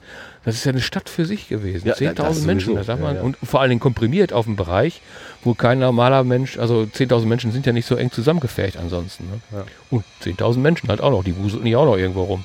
Die mussten ja auch rein und raus fahren. Elektrokarren hatten die hier so wie auf dem Bahnhof schon mal, hat man die früher so gesehen. Mhm. Diese, mit sowas fuhren die Mhm. auch hier rum. Also es war eine Wuselei ohne Ende. Das konnte man manchmal sehen von außen. Wenn man auf der anderen Seite bei Stolle zum mal Beispiel so, auf der ja. Terrasse saß, Genau. da konnte man das sehen. Also das ist mit jetzt hier so nicht vergleichbar. Und Ja, vor allem ja. der Riesenkrach, der, ich möchte nicht wissen, wie laut das hier auf diesem Gelände war. Ja. Ja, ja, wenn man das schon über die Ruhr hinweg in dem Nachbarstadt Stand, äh, Stadtteil hören kann, äh, dieses ständige Ge Ge Gemurmel und Gerummel, ganz klar. Dann halt schon die, überall diese Förderbänder, die hier gelaufen Ja. sind, hier oben, die Kohle transportiert haben. Äh, die, ja, die haben einfach unglaubliche Mengen verschoben hier. Ja, ja immer und, hin und her. Und, je größer die Anlagen geworden sind, desto ähm, mehr hat man dann eben auch hin und her gefahren. Aber ich immer noch finde, Stimmt. dass in der Relation zu dem Walz- und Stahlwerk, also das, was man verarbeitet hat, sind die beiden Hochöfen relativ klein. Ja. Wenn wirkt. ein so ein Abstich, das wirkt ja gut. Hast du eine, ich weiß nicht, wie viele Tonnen da drin waren. Ich meine, ich hätte gelesen 300. Äh, Deswegen rede ich die ganze Zeit von 300 also. Tonnen, weil ich mir das so dimensionsmäßig fast gar nicht vorstellen kann. Ja, aber wenn du jetzt diesen Rumpf von diesem äh, Hochofen 2, der abgebaut ist, siehst. Ach, das ist das Fundament? Ja, sicher. Ach. Das ist der Rumpf. Also, also ist er nicht so riesig groß. Nee. Das stimmt natürlich. Ja, hier ab. Meine, der andere ist größer, also der, zwei, der jetzt letztlich dann Hochofen 3 genannt wurde, das ist ein, der größere von den beiden. Aber trotz, also so riesig an Mengen. Und die muss man ja wirklich auch zeitnah verarbeiten. Die kann man ja nicht lange auf die Seite legen. Wobei, bis man Stahl richtig mal durch erkaltet ist. Das dauert auch eine Weile, das ja. ist schon richtig, ne? Also wir noch lange ein Spiegelei drauf braten können. Wer weiß, wie oft sie das hier gemacht haben auch. Das wird passiert sein, da bin ich mir ziemlich sicher. Ist mit Sicherheit nicht nur gearbeitet worden. Apropos arbeiten, ich höre Geräusche. Ist das. Das ist einer, der mit einer Flex arbeitet, aber okay. der fängt wahrscheinlich nicht an, die Hütte wieder in Betrieb zu nehmen. Schlackengranulation von Hochofen 2, Baujahr 1959. Wir stehen hier vor so einer etwas unscheinbaren Betonmauer. Die Überreste dieser Schlackengranulation gehören zu Hochofen 2, der 1990 hier abgebaut und nach China abtransportiert wurde. Mhm. Wie eine Schlackengranulation funktioniert, können Sie am Hochofen 3 erfahren. Okay, das sind also die Reste von Hochofen 2. Das hatte ich jetzt gar nicht. Oh, als, äh, ich brauche brauch nur einen Kiesel, um, um hinzufallen. Aber da sieht man sogenannte ist das Ofensau. Das ist, das genau, der Begriff fand ich so lustig. Ofensau. Das ist praktisch der Fuß des. Ach so, der Fuß, die, die Grundmauern sozusagen. Genau. Vom Ofen. Jetzt guck mal, die Stahlbewährung, das Fundament. das ist. Das kriegst du nicht weggesprengt. Wahrscheinlich haben sie Prora auch so gebaut, dass sie das nie wegsprengen ja, Wahrscheinlich. Also wir, wir sehen hier auf offene, äh, offenliegende Stahlarmierungen, die haben einen Durchmesser von 4, 5 Zentimeter. Mhm. Na, 5 vielleicht nicht, aber 3 äh, bis 4 sind es mit Sicherheit mal. Also hat mit dem normalen Armierungseisen nichts mehr zu nee. tun hier. Nee, ein normaler Eisenbieger kann das nicht biegen. Und die Steine, die wir jetzt da oben sehen, das sind die inneren Auskleidungen. Also, äh, Würde ich jetzt vermuten, aber irgendwo gibt es sicher ein Schild, da steht doch. Ja, wir sehen uns so. Oh. wir, sind, wir sind verbunden, verkabelt. Nämlich mit. Da war das Schild. Ne, das so, das ist. Ja, das ist, du hast schon recht, das ist relativ. Da ist das Schild. Wenn das finden Ach so, gut. Das ist schon ja, klein, groß. Wenn der jetzt tatsächlich alle vier Stunden absticht. Ja, alle vier wird ja wahrscheinlich nicht, also das wird ja im Wechsel gewesen sein, in denen ja beide in Betrieb gewesen. Die ja. werden ja nicht kalt gestanden haben. Nee, nee, nee, kalt. Also äh, ich weiß nicht, wie lange man hat ja nie kalt werden lassen. Nee. Also äh, nur nach der Ofenreise, so heißt das wohl im Fachjargon, äh, nach 30 Jahren, wenn dann der Ofen irgendwie so verbraucht ist, dass er neue, neue Stein, äh, Verkleidung gemacht brauchen, genau. Ja. Dann, ähm, dann hat man ihn mal abkühlen lassen, damit irgendwie Leute reingehen können, um eben neue äh, Steine reinzutun. Die Ofensau von Hochofen 2. Im Dezember 1987 wurden, wurden die beiden Hochöfen der Henrichshütte ausgeblasen. Heute steht nur noch Hochofen 3. An Hochofen 2 erinnert ein Stumpf die Ofensau. Mhm. Wie konnte ein ganzer Hochofen verschwinden? Als das Museum 1989 das Hochofenwerk übernahm, war klar, dass nicht alle Gebäude und Maschinen erhalten bleiben konnten. Das Museum konzentrierte sich daher auf Bereiche, die zum Verständnis der Arbeit eines Hochofenbetriebes unbedingt erforderlich sind. Dazu brauchte das Museum nur einen Hochofen, den 1939 oder 1940 oder bis 1940 errichteten HO3. Noch 1989 begann die spektakuläre Demontage des modernen Hochofen 2. Ja, die spektakuläre Demontage wird hier mm, mit Abriss. Ganz filigran mit einer Abriss. sehr, sehr filigran. Äh, aber auch mit, mit Bildern, wo offenbar chinesische Verhandlungspartner. Ja, da hat man sich wohl gegen gewehrt, aber das ist dann doch auseinandergebaut und verkauft worden. Da ja. steht es nämlich. Steht jetzt in Südchina, in Hunan. Ich wusste gar nicht, also ich hatte es nicht mehr vor Augen, dass auch hier aus Hattingen äh, Industrieanlagen nach China verbracht worden sind. Ja, Ich kenn alle. das von Hösch, von Dortmund. Ach so. Das war Ähm, damals ein. Und äh, ich habe da eine Doku zugesehen, wo ein ehemaliger Höschianer dann mit den chinesischen Arbeitern übers, äh, äh, übers Werk gegangen sind Mhm. und hat denen erklärt, was wie äh, zu machen ist. Teilweise hat er dann mit deutscher Sicherheitsperspektive auf die Arbeiten der chinesischen Kollegen Ja, geguckt das und war- kriegte hat immer die schwarze, äh, äh, kriegte Das hat immer die wahrscheinlich sehr interessiert. ja, das, sind, das, ist, das zeichnet halt die deutsche. Ihr dürft auf das Gerüst Wesen aber aus. nur mit Absturzsicherung Ja, ja, und dann und hat, er ihnen, dann hat er ihnen das Geschirr gegeben und sie hatten es dann auch am Körper, aber wenn sie damit runtergefallen wären, hätten sie sich eher Aufgehängt. erdrosselt, als das irgendwas. Sie verstanden das Problem gar nicht, was der Deutsche hatte. Das war schon sehr, sehr verrückt. Gut, der lebt wahrscheinlich heute auch nicht mehr. Aber das war auch so ein Stich ins Herz aller Stahl oder vieler Stahlarbeiter, dass nicht nur das Werk geschlossen wurde, sondern dass das hier abgebaut und damit auch noch Geld gemacht wurde, Hm. um das dann in China wieder aufzubauen.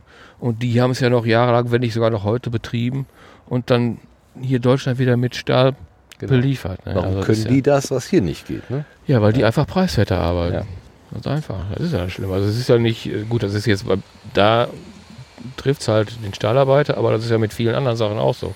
Ich denke an O&K, das große Rolltreppenwerk hier in Hattingen. Ja. Das, da sind die Mont Montagearbeiter damals, mein Bekannter von mir auch, nach China gefahren und haben da die Dinger montiert. Zunächst mal im Auftrag von O&K und letztlich hat, hat China dann die OK-Treppen selber gebaut, gut kopiert und gebaut. Und hier gibt es keine mehr. Ja, ja. Das ist schon. Der Ausverkauf ist damals zumindest angefangen. Anfangs fanden sie noch toll, dass alle nach China fahren durften, aber Oh, naja, gut. Aber unter den Bedingungen, deinen, deinen eigenen Arbeitsplatz zu exportieren, boah, das stelle ich mir aber auch wirklich echt heftig vor. So, wir gehen jetzt unter den Hochofen 3, also in Richtung jedenfalls. Hier wird auch gebaut. Also meintest du nicht eingangs, hier würde für die Instandhaltung nicht so viel gemacht? Das sieht mir aber doch so aus, als ob. habe ich das gesagt? Was stört mich mein Geschwätz von gestern? Gut, Wie Sie, Man- wie Sie man sehen, sehen Sie jetzt nicht. Wir, wir gucken von unten gegen ein Baugerüst, was äh, zu einer langen, zu einem langen Gang sozusagen ausgebaut worden ist. Also wir sind jetzt mitten im Auge des Taifuns, würde ich mal sagen. Also, Also hier hat's gebrummt, ja, denke ich hat's auch. gebrummt. Ja. Hier bin ich als Kind auch irgendwo gewesen. Also ich weiß, dass wir in diesen dämmerlichtigen Hallen gestanden haben. Als dann, da ist die Ofensau von dem neuen Ofen, der ist etwas größer, wenn ich das von hier aus so sehe. Okay, ja. Würde ich mal tippen, ne? Ja. Also Ja, es ist so grau, das könnte Beton sein. Ja, da ist er. Wir kommen bestimmt da vorne raus und Ups. können da besser gucken.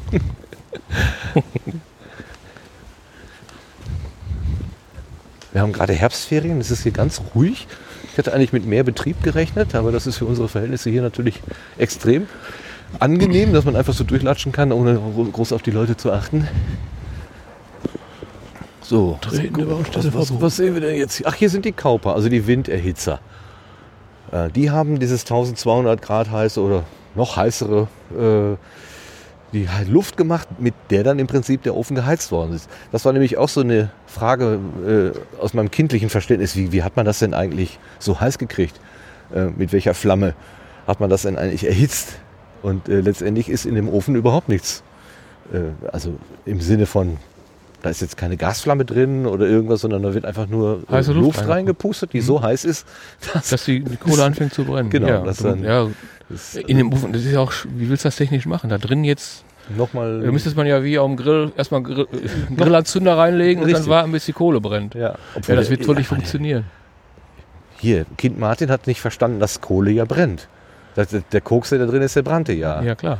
Und der hat ja natürlich, klar ist gut. Ja, äh, klar. der hat dann auch nochmal zur Steigerung der Temperatur beigetragen. Also die heiße Luft war ja, ich nicht mein, heiß genug, um Stahl zu schmelzen. Aber was ja, dann aber passierte, heiß genug, um die Kohle zu entzünden. Genau. Die Kohle ist dann durch weitere Luftzufuhr so heiß geworden, dass es dann reichte, wahrscheinlich das Eisenerz zu schmelzen. So kann ich mir das nur es vorstellen. gibt auch äh, den Trick, einen Grill, einen Holzkohlegrill mit so einem Heißluftgebläse anzuzünden. Ne? gibt da so, so Heißluftgebläse, mit Ja. denen man so abbeizt und sowas. Mhm. Ne?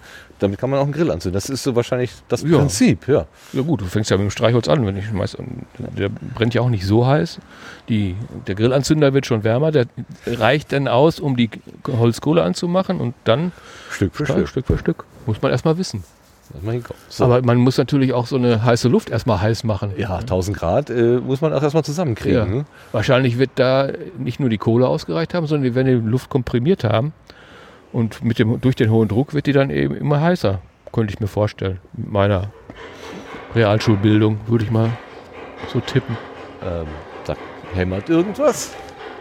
Na gut, aber wenn jetzt wo das Baugerüst ist. So, sehen wir denn jetzt das irgendwas? Also hier ist ja schon wieder so ein, so ein Kran, so ein Portalkran. Ja, das, der, hat einen großen, der hat einen großen Greifer, der wird irgendwas. Der äh, sieht mir eher so aus, als wenn er Erz oder Kohle irgendwo genommen hat und in den Hochofen gepackt hat. Der kennt er nicht. Der hier, so hier muss doch auch irgendwo äh, eine Vorrichtung sein, die nach oben gefahren ist, um dass er quasi oben in den. Also daran kann ich mich erinnern. Ich weiß aber nicht, ob das dieser Hochofen noch war, ob der mit Förderbändern beschickt worden ist oder nicht die alten. Das weiß ich aus meiner Kindheit, das fand ich auch so faszinierend. Da fuhren so, so Schütten. Genau, Hunde. Oh. Hunde hieß Oder Hunde. Also, also das weiß ich Fachbegriff Hund, aber im Allgemeinen Hund genannt. Die fuhren äh, zwar zwei nebeneinander, immer wechselseitig, mhm. fuhren die hoch und wurden oben praktisch, kippten die dann ihren Inhalt in den Hochofen rein. Genau. Ob das jetzt Kohle war oder Eisenerz oder Koks, das weiß ich nicht. Aber das, das kenne ich, dieses Bild habe ich aus meiner Kindheit. Ne? Aber das war, glaube ich, nicht der letzte Hochofen, der ist anders bestickt worden. Aber die anderen, die da standen, ich kann mich, ich meine auch immer, ich hätte zumindest drei Hochöfen mal gesehen. Kann auch anfangs. Sein. Oder zumindest zwei standen immer da. Und der, der ist aber erst später gebaut worden. Das stand ja auch, ne? Wann ist er gebaut worden? 60er Jahre? Äh, dieser hier ist, ja, es gab ja hier verschiedene. Also die haben immer wieder. Äh, nee, nee, so ganz viele haben die nicht gebaut. Ja, aber die haben äh, einen hingestellt und dann haben sie einen neuen gebaut, dann haben sie den alten wieder abgebaut und wieder einen neuen. Also es gab da äh, schon mehrere Wechsel. Ähm, in der. Äh, der wird doch relativ verschleißanfällig sein, so ein Hochofen. Ja, wenn der doch mal 30 Jahre halten soll, wenn die Ofenzeit so, so 30 Jahre ja. sein soll. So hatte ich das jedenfalls verstanden. So, warte mal. Äh, hier ist jetzt mal die ganze Geschichte nochmal aufgeschrieben, wem das Haus hier eigentlich mal gehört hat. Ähm, unter Führung der Diskontogesellschaft wurden in den Jahren 59 und 1859 und 1860 zwei weitere Hochöfen Jahrhundert. angeblasen, also zwei weitere zugeben. Ja, das schon. aber denke mal, in welcher Zeit das war. Das der erste ja Hochofen wurde 1855 angeblasen. Ähm, wann haben wir hier? Der neue Besitzer begann damit, äh, das 1904, wechselte die Henrichshütte erneut den Besitzer und gehört von da an zum Lokomotivbau-Imperium des Kasseler Unternehmens Henschel und Sohn. Der neue Besitzer begann damit, die Produktionsanlagen der Hütte von Grund auf zu modernisieren. Dazu zählte auch der Neubau von zwei Hochöfen, die 1906 und 1913 angeblasen wurden und zu den modernsten Anlagen ihrer Art zählten. Die Leistung der Aggregate lag bei 250 bis 350 Tonnen Roheisen pro Tag. Im Jahr 1939 äh, wurde ein weiterer Hochofen gebaut, da der Roheisenbedarf der Rüstungsproduktion auf der Henrichshütte mit den vorhandenen Öfen nicht mehr gedeckt werden konnte. Ja. 1940 war dieser Ofen betriebsbereit und mit einer Tagesleistung von 800 Tonnen Roheisen doppelt so leistungsfähig wie die beiden anderen Öfen. Dieser Hochofen ist, ist es auch, der bis heute als Hochofen 3 der Henrichshütte im dortigen Industriemuseum erhalten ist. Das war doch also, eine lange Halbwertzeit. Ne? Das heißt, er ist 1940 ist das Ding hier gebaut worden. Gebaut worden. Ja, es wird da schon immer sukzessive so nach und nach ein bisschen erneuert worden. Ja, aber, aber hier die, äh, die Sau unten drunter, das wird ja, ja die kann man, kannst ja nicht drunter wegziehen. Ne, genau, die wird dann schon tatsächlich von 1940 sein. Nach dem Krieg, der das Werk erhebliche Mitleidenschaft zog und nach der Zeit der Demontagen wurde die Ruhrstahl AG im November 1951 neu gegründet, die allerdings nur noch Hattingen, Annen und Brackwede umschloss. Im September 1956 erwarb Rheinstahl die überwiegende Aktienmehrheit. Ja, das weiß ich noch. Das ist was ich nicht aus Erfahrung, weil ich 56 geboren bin, aber ich habe noch zwei alte Bücher gehabt. Leider habe ich sie nicht mehr. Ich hätte sie ja sonst mitgebracht heute von eins von Ruhrstahl. Das war bei uns jahrelang zu Hause. Mhm. Und eins von Rheinstahl, von deinem ältesten Onkel, habe ich die mal geerbt, mitgeerbt. Ja, die bekamen ja auch zu irgendwelchen Firmenjubiläum, hm, bekamen sie immer das diese so, Bücher. So ne? Magazine. Ja, ja. So, ja. Das erste war ein richtiges Buch. Ich wollte noch was. Achso, hier von wegen im, im, Krieg in Mitleidenschaft gezogen. Hier wurde natürlich mächtig bombardiert. Ja. Äh, ist noch nicht so lange her, zehn Jahre etwa.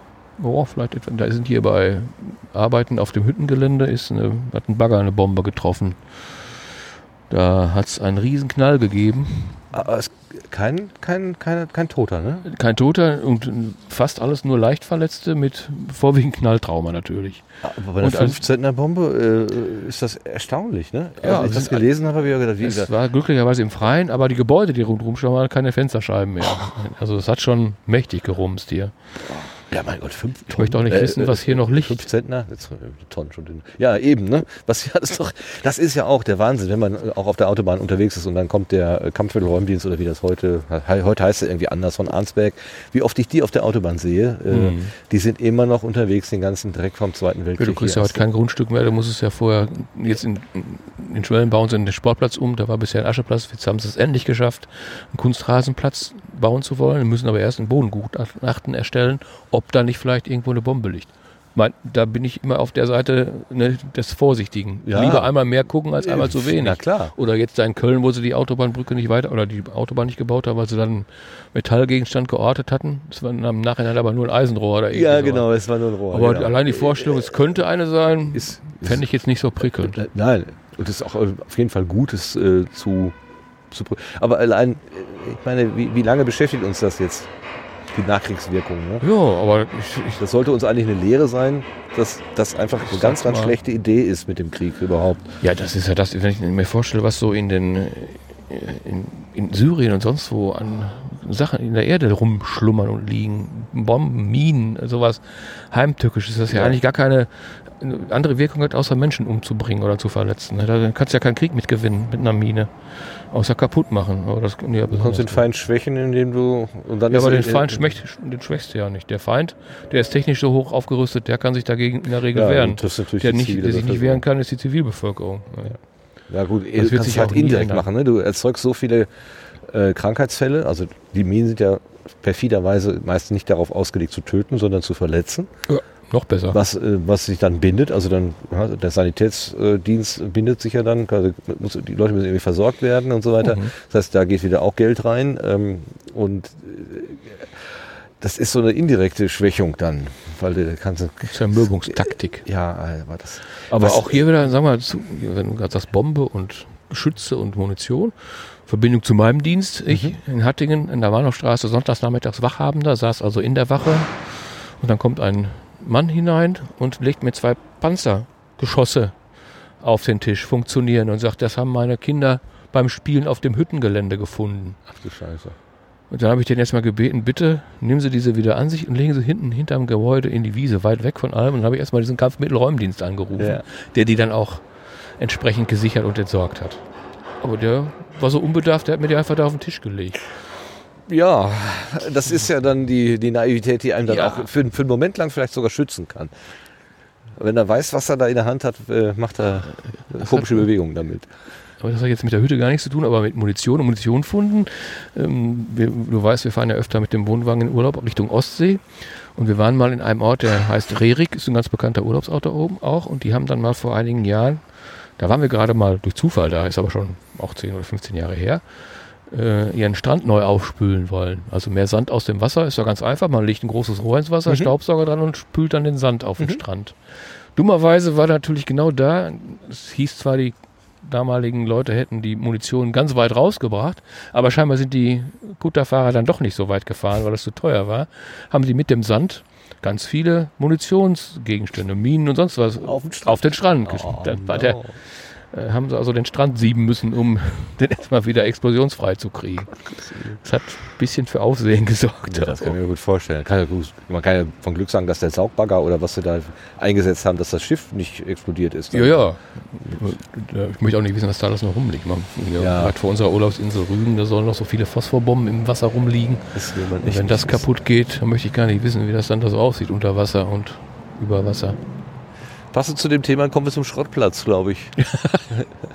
also entweder ist das der Schrottplatz, weil, äh, weil hier eben Schrott gesammelt wurde, der in den Hochofen reinkam, oder das ist jetzt einfach nur die Abstellfläche, um altes Gerät Zu demonstrieren ist zu- das wahrscheinlich. Genau. Das ist, äh, da denke ich mal, da hat, sind Kranhaken dran, das wird man transportieren, das wird auch irgendwo stehen. Ja, Bin gucken wir ziemlich mal. sicher. Also das, wo wir drauf gucken, ist ein massiver, wirklich sehr massiver stellerner Rahmen. Nennt sich auch Schrottplatz hier.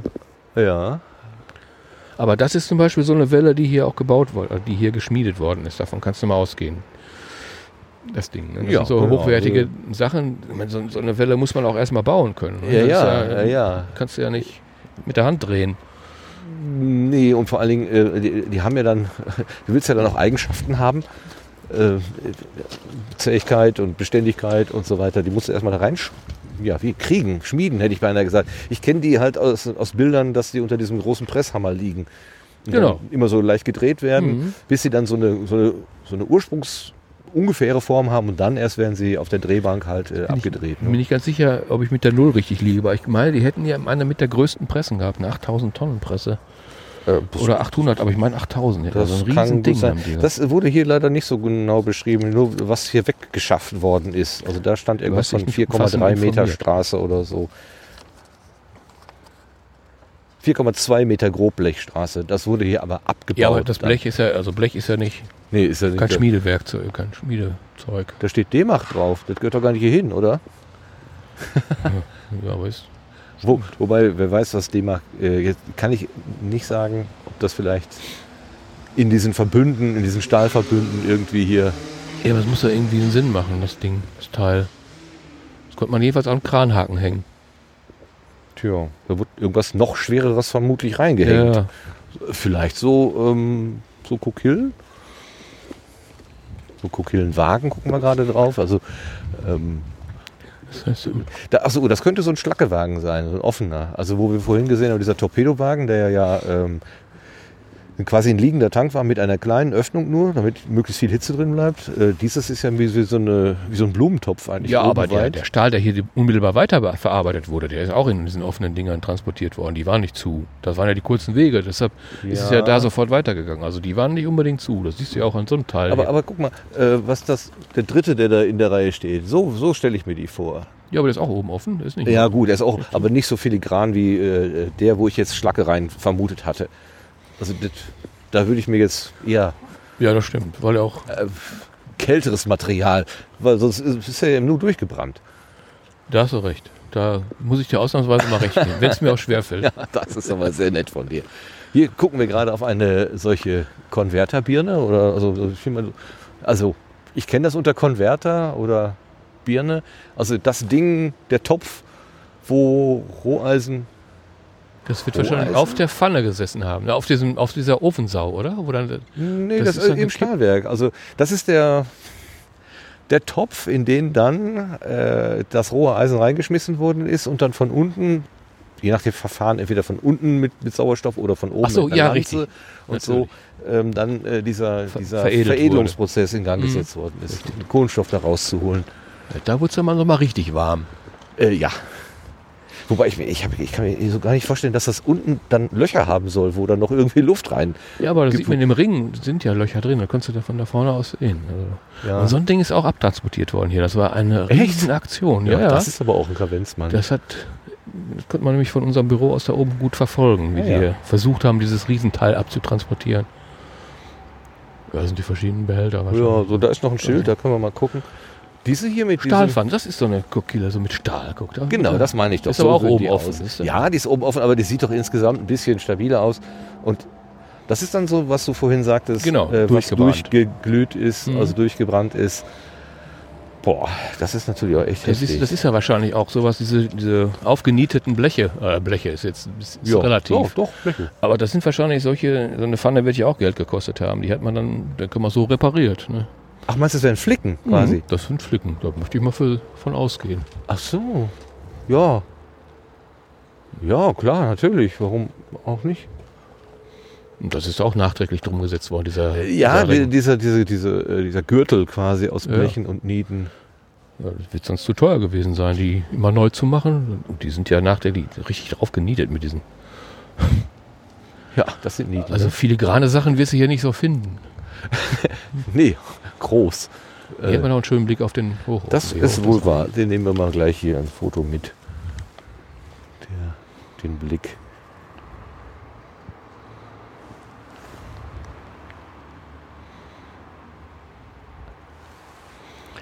Aber wenn der auch schon so alt ist, dann ist er ja auch noch mit diesen Hunden oder wie die Dinger heißen. Stück ja. die, vor- da hinten ist auch die, die Bahn, die da so, so, so ein Schrägaufzug ist da. Da sind die hochgefahren. Und dann kam ja da diese Beton. Wo siehst du den Schrägaufzug? Äh, Praktisch hinter deinen. Ach da. Also läufst du schräg da Ach hoch. da, ja, ach dahinter. Ja, Ja, ja dahinter. Genau. Seite. gut, ja, dann, dann Das wird er das dann. sein, weil von da aus kam die Kohle ja. Die wurde da oben drauf sind die ja bis dahin war Endstation der Schiene Mhm. und dann sind die in die, Vom Bunker? also vom- Bunker ge ja, gefallen genau. und dann vom Bunker aus irgendwie da hochtransportiert. Das ist ja das, was auch den Dreck gemacht hat. Ja, wie gesagt, der, und die Sinteranlage und halt, ähm, ich denke mal, dieses, äh, hier dieses äh, Ed- Stahl veredeln. Heißt ja nicht, dass er sauber ist. Äh, nein, aber äh, es gab ja so verschiedene Typen von Wolken. Ne? Ach so, ja, das, Ja, guck mal, hier gehen aber lauter kleine, dünne äh, Rohre in diesen gi gigantischen. Oh, da, da kann man durchgucken. das sieht aus wie ein Deckel, den man abschrauben kann.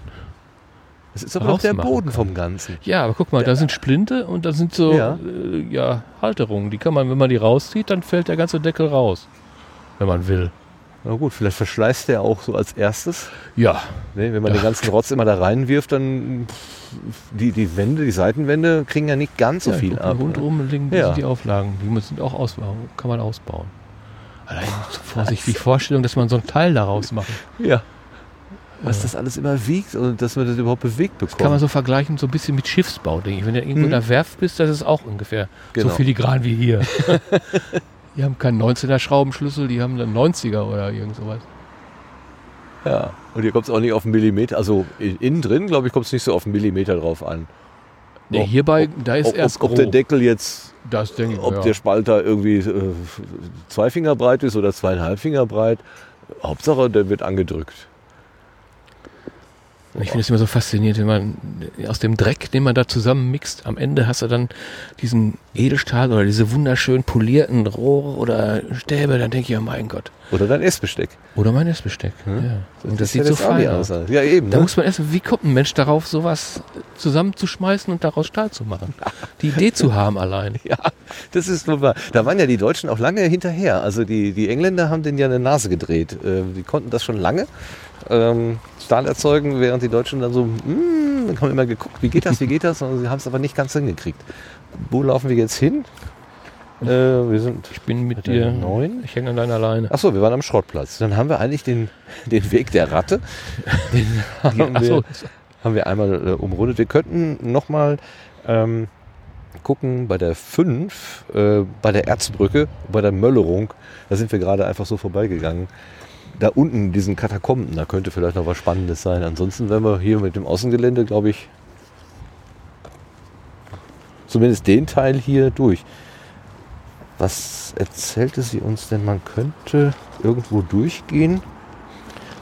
könnte in die Halle, irgendeine Halle, in die Bessemer Halle, glaube ich. Das, wenn, aber das müsste doch die sein, wo gerade von der Veranstaltung von gestern irgendwie was abgebaut wurde. Die war nicht gestern, die war äh, irgendwann in den letzten Wochen. Da Ach so, okay. sieben oder acht Veranstaltungen vom WDR. Aha, du hast das Bild nochmal rausgeholt. Ja, weil hab- ich mich wundere, dass ich das nicht bekommen habe. Meine Mutter, die, wie du immer so schön sagst, auch deine ist, Ja. hat mir irgendwann mal an Weihnachten ein Bild aus ähm, dem Familienalbum geschenkt, geschickt, mir geschenkt. Und das zeigt nach ihren Angaben einen Mann, der mein Vater sein soll, Das, ist, das kann ich dir definitiv bestätigen, Okay. dass dieser Herr dein Vater ist. im Kreise von Arbeitskollegen. Es sieht aus wie eine Arbeitspause irgendwo am Tisch. Ähm, es liegt eine Bildzeitung auf dem Tisch. Auch Ähm, damals schon. Man könnte sogar über die Schlagzeile ähm, vielleicht nochmal rauskriegen, da stand hier, die größte Schau der Welt. Ja. Ja? Das bezog sich wahrscheinlich nicht auf die Henrichshütte. Nee, genau. Was ich, äh, was ich total faszinierend finde, ist. Steht da nicht eine die- Flasche Bier auf dem Tisch? Genau, Flasche Bier, die Kaffeetasse, der Wecker, das sind alles so Stilelemente. Also Mhm. es sieht fast aus wie so ein Arbeiterbild, ähm, wenn man es komponiert hätte. Äh, diese einzelnen Elemente und dann aber auch diese Solidarität, die sich da irgendwie zeigt. Indem Hand auf dass der Schulter. Ja, genau, Hand auf der Schulter, diese entspannten Gesichter, diese Schu Das wird schon irgendeine Feier gewesen sein aus oder einfach nur eine Arbeitspause.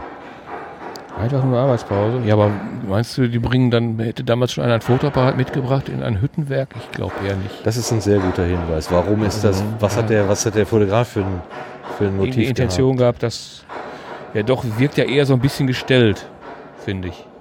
Zumindest die Situation, dass da einer hinten steht und hat die Hände auf den Kollegen. Ich könnte mir vorstellen, dass einer von denen, vielleicht dein Vater auch oder unser Vater, ein Jubiläum oder sonst was hatte. Oder weil er da auch noch relativ jung aussieht. Ja. Vielleicht ist er da gerade erst angefangen. Das wäre Er natürlich ist ja ein kein gelernter Kranfahrer gewesen, sondern er hat ja Nee, was hat er vorher gemacht? Konditor? Bäcker? Bäcker, ja, eine Bäckerlehre gemacht. Und da konnte man auch schon nichts mit verdienen. Und die Hütte hat natürlich wie so ein Staubsauger auf alle Menschen gewirkt, ne, Ja. weil man hier gutes Geld verdienen konnte.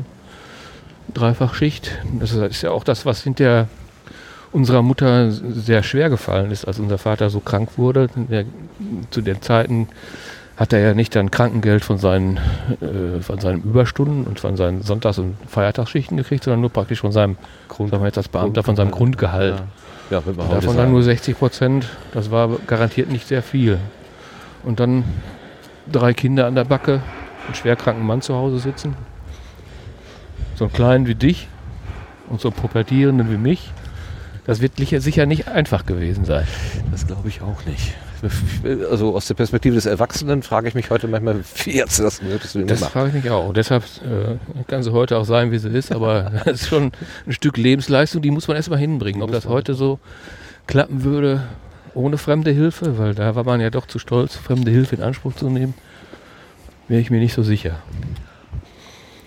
War unser Vater eigentlich alt genug, um am Krieg teilzunehmen? Nein, weißt der war, irgendwas? nein, der war noch Gott sei Dank zu jung. Das ist also diese, es ist, unser, hier, da könnten wir mal reingehen, Ja. diesen Möller-Bunker. Im Gegensatz zu seinem ältesten Bruder, der ist ja noch wirklich auch im Krieg gewesen, als Funker bis nach Italien runter. Und wir hatten doch auch einen Onkel auf dem U-Boot, oder? Ja, unser U-Boot-Willi, Onkel Willi, der U-Boot-Fahrer. Der hat es auch noch mitgemacht, ja. Der ist auch einer der wenigen U-Boot-Fahrer, der nach Hause gekommen ist. Ja. Und wie du weißt, auf den, aber das wirst du nicht mehr so wissen, unsere geselligen Familienabende, wo ja nicht nie eingeladen wurde, sondern die alle immer kamen, man sich auch nicht wehren konnte. Zum Schluss hat er ja eigentlich, also auch schon wirklich alter Mann war, eigentlich nur noch in seinem U-Boot gelebt. Echt? Das, ja, der hatte nur noch die Geschichten als ja, 80-Jähriger. Dann da war einfach nur noch diese Welt, die ist mit Sicherheit sehr prägend gewesen. Ja, ich, also ich bin mal in Bremerhaven in so einem U-Boot drin gewesen. Äh, Das war schon sehr beklemmt, Ja, wenn ich mir vorstelle, wie, wie man da drin gelebt hat, auf diesem engsten Raum mit so vielen Menschen und äh, abgesehen von diesem Gestank konnte man sich ja auch nicht Nee, entziehen. sich entziehen. Nee, und vor, aber kann man sich auch nicht vorstellen, wenn man da so.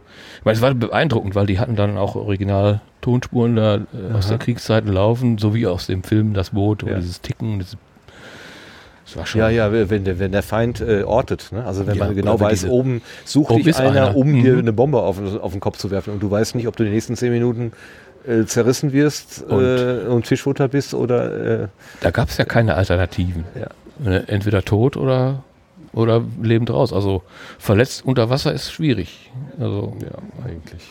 und mich als Kind bei dem immer fasziniert. Erstmal war das ein netter, total liebenswerter Mensch, wie alle unsere Vorfahren natürlich. Ja, natürlich. ja, ja. Okay, wir gehen mal hier den Gang.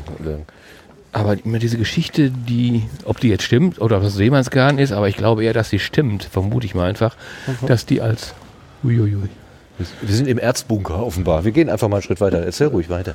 dass sie dann diese, das, das Notverlassen oder den, den Notausstieg geübt haben auch und dass die dann wirklich in diese Torpedorohre kriechen mussten, die dann auch beidseitig verschlossen waren, mit Wasser geflutet wurden und die dann praktisch aus diesem Ding dann rausschwimmen mussten, aus diesem Torpedorohr.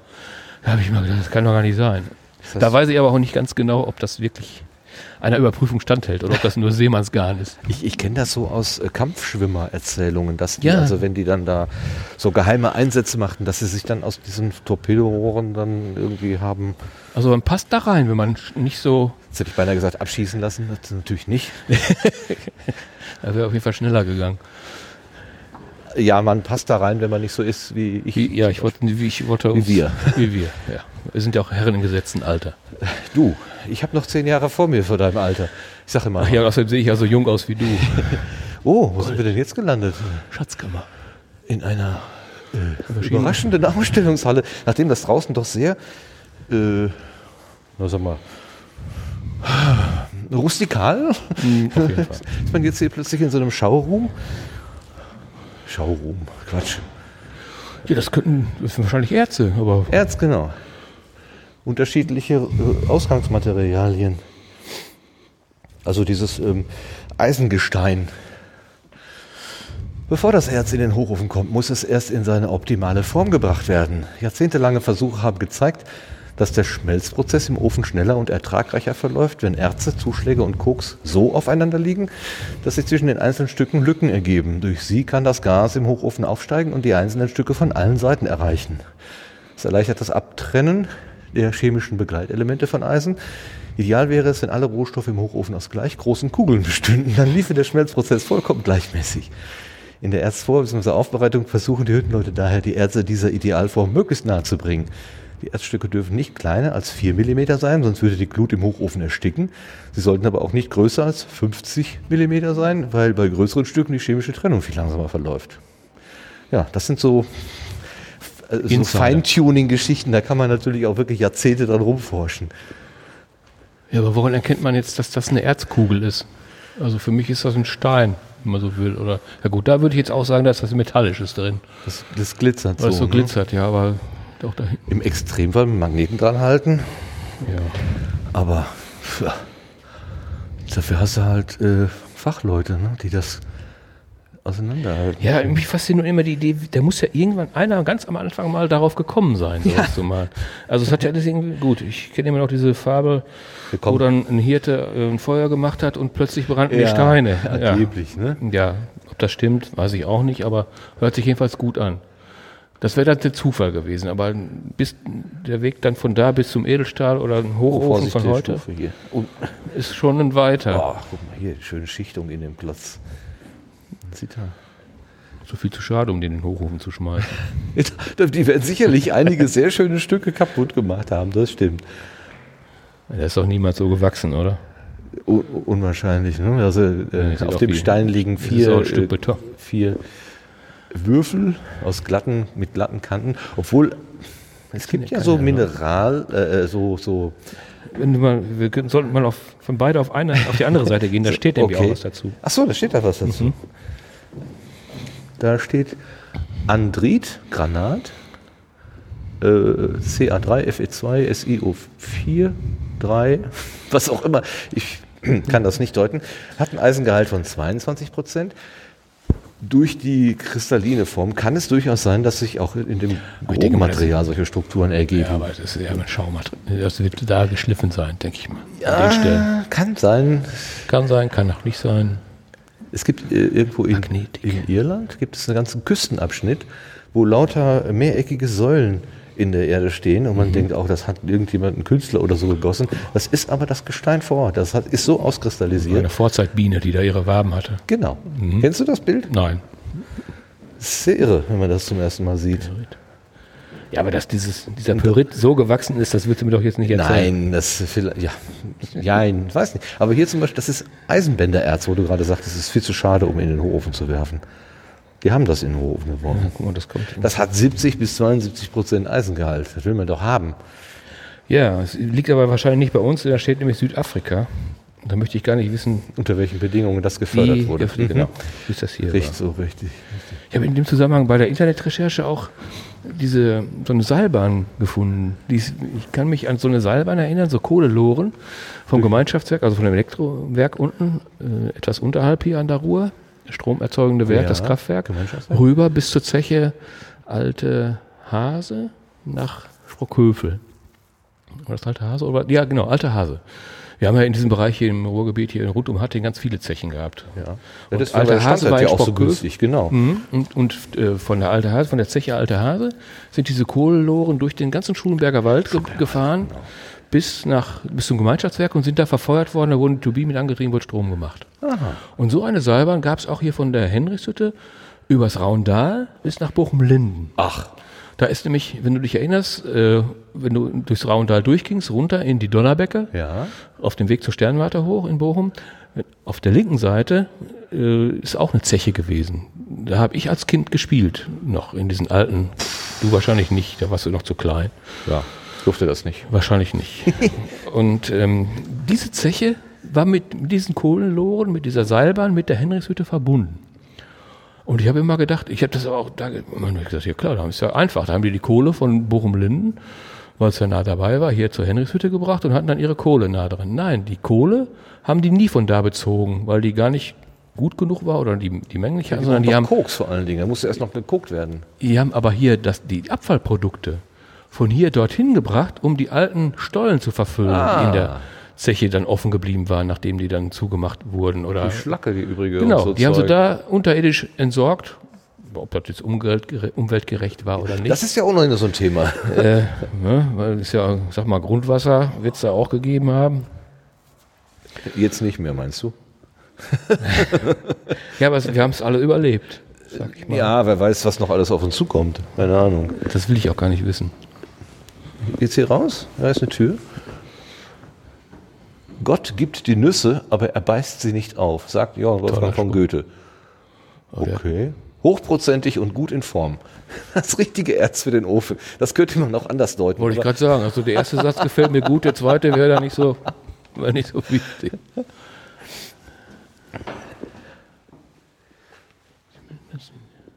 Himmelseisen. Als die Menschen entdeckten, wie sie. Meteoriteisen zu Waffen und Kultgegenständen verarbeiten Ja, ja, konnten, begann die Eisenzeit. Das ist die Idee, die, von der du gerade sprachst. Wie kommt man da auf die Idee? Ähm, die ist vom Himmel gefallen. Dieses Bruchstück gehört zum Gibeon-Meteoriten, ist rund 4,5 Millionen Jahre alt und stammt aus einem Asteroidengürtel zwischen den Planeten Mars und Jupiter. Jetzt werde ich gerade ganz ehrfürchtig. Man, die Ups. können uns jetzt alles erzählen, weil wir werden es nie nachprüfen können, wo das Ding wirklich herkommt. Vor etwa 30.000 bis 50.000 Jahren fiel der Gibeon-Meteorit im heutigen Namibia auf die Erde und wurde dort 1836 entdeckt. Das ist ein Stück, was zwischen, äh, wo war das noch? Mars und Jupiter unterwegs gewesen ist. Mhm. Und die Erde ist doch eine Scheibe. Nun sei doch nicht so, so, so also Ich bin immer ein bisschen misstrauisch, wenn man mir Sachen erzählt, die ich gut, das kann natürlich auch eine Nachbildung aus, äh, Ach, das wird schon äh, aus, aus, aus, was, auch- guck mal, also der ist so giftig, die Fliegen sind schon tot, die in dem Schaukasten liegen. Nein, aber ist schon. Ich glaube das jetzt mal und ich bin gerade ehrfürchtig vor dem Teil. So, Bin ich auch. Solidarität. uh, jetzt gehen wir raus aus dem einen Bunker. Das sind also in diesem Bunker offenbar haben wir so ein, so ein Kohlebunker. Kohlen. Ja, also der war aber zu. Was ich meine. Aber das Dach war wahrscheinlich nachträglich Ich glaube aufgesetzt. nicht, dass sie unbedingt zu waren. Warum sollen die zu sein? Meinst du, weil die Ja, zu nass wo wir gerade drin waren, das war dunkel, damit man die äh, Schaukästen besser sehen konnte. Und das hat doch dann irgendwie ein Dach. Nee, den, den Bunker selber, den, den würde ich denken, der war offen. Man will das Zeug ja von oben reinschütten. Oh, es fängt zu regnen an. Wir sind auf der Erzbrücke. Junge, Junge, Junge. Das schaffen wir noch. Den Hochofen schenken wir uns, Sehr gute Idee. weil der Aufzug kaputt ist. Das können wir nicht schaffen. ja, das sind die Kohlenlore, das stimmt. So kommen die Kohle hier an, die sind dann Ja, einfach umgeschüttet worden. Die, hatten, brauchten gar nicht umgeschüttet zu werden, die hatten ja diese Rutschen an den Seiten. genau. Das erinnert jetzt an die, wo sie heute so Schotter, Gleisschotter mit durch die Gegend fahren. Genau. Und da- diese Züge, die werden, das ist so Kindheitserinnerung, die sind, fuhren ja endlos hierher. als äh, ich auf dem Gasometer stand vor ein paar Wochen. Ähm, da konnte man die auch sehen. Von also da, da in, diesem, in diesem Duisburg, da ist noch ganz viel aktive Hüttentechnik und da braucht man eben Die auch arbeiten auch die arbeiten damit. Gibt es eigentlich ansonsten noch Stahlwerke große hier in der Nähe? Weiß ich gar nicht mehr. Naja, Hösch war da, ne? Ich bin letztens mal durch Dortmund gefahren, da dieses Phoenix-Gelände, da ist ja auch gar nichts mehr, da ist so wirklich Ja, die haben auch ein, äh, also ein, Teil äh, von den Hochöfen steht noch, zumindest das Gerüst. Ich weiß nicht, ob der Ja, aber weniger als hier, ne? Also, Ja. Die haben ja das äh, große Gelände zum See umgebaut. ja, wenn man das See nennen möchte. Ja. Ähm, ja, Tümpel, Teich. Immerhin kann man segeln. Kann man einen Segelschein machen. Und Das nicht auch nur eine billige Abfallentsorgung war.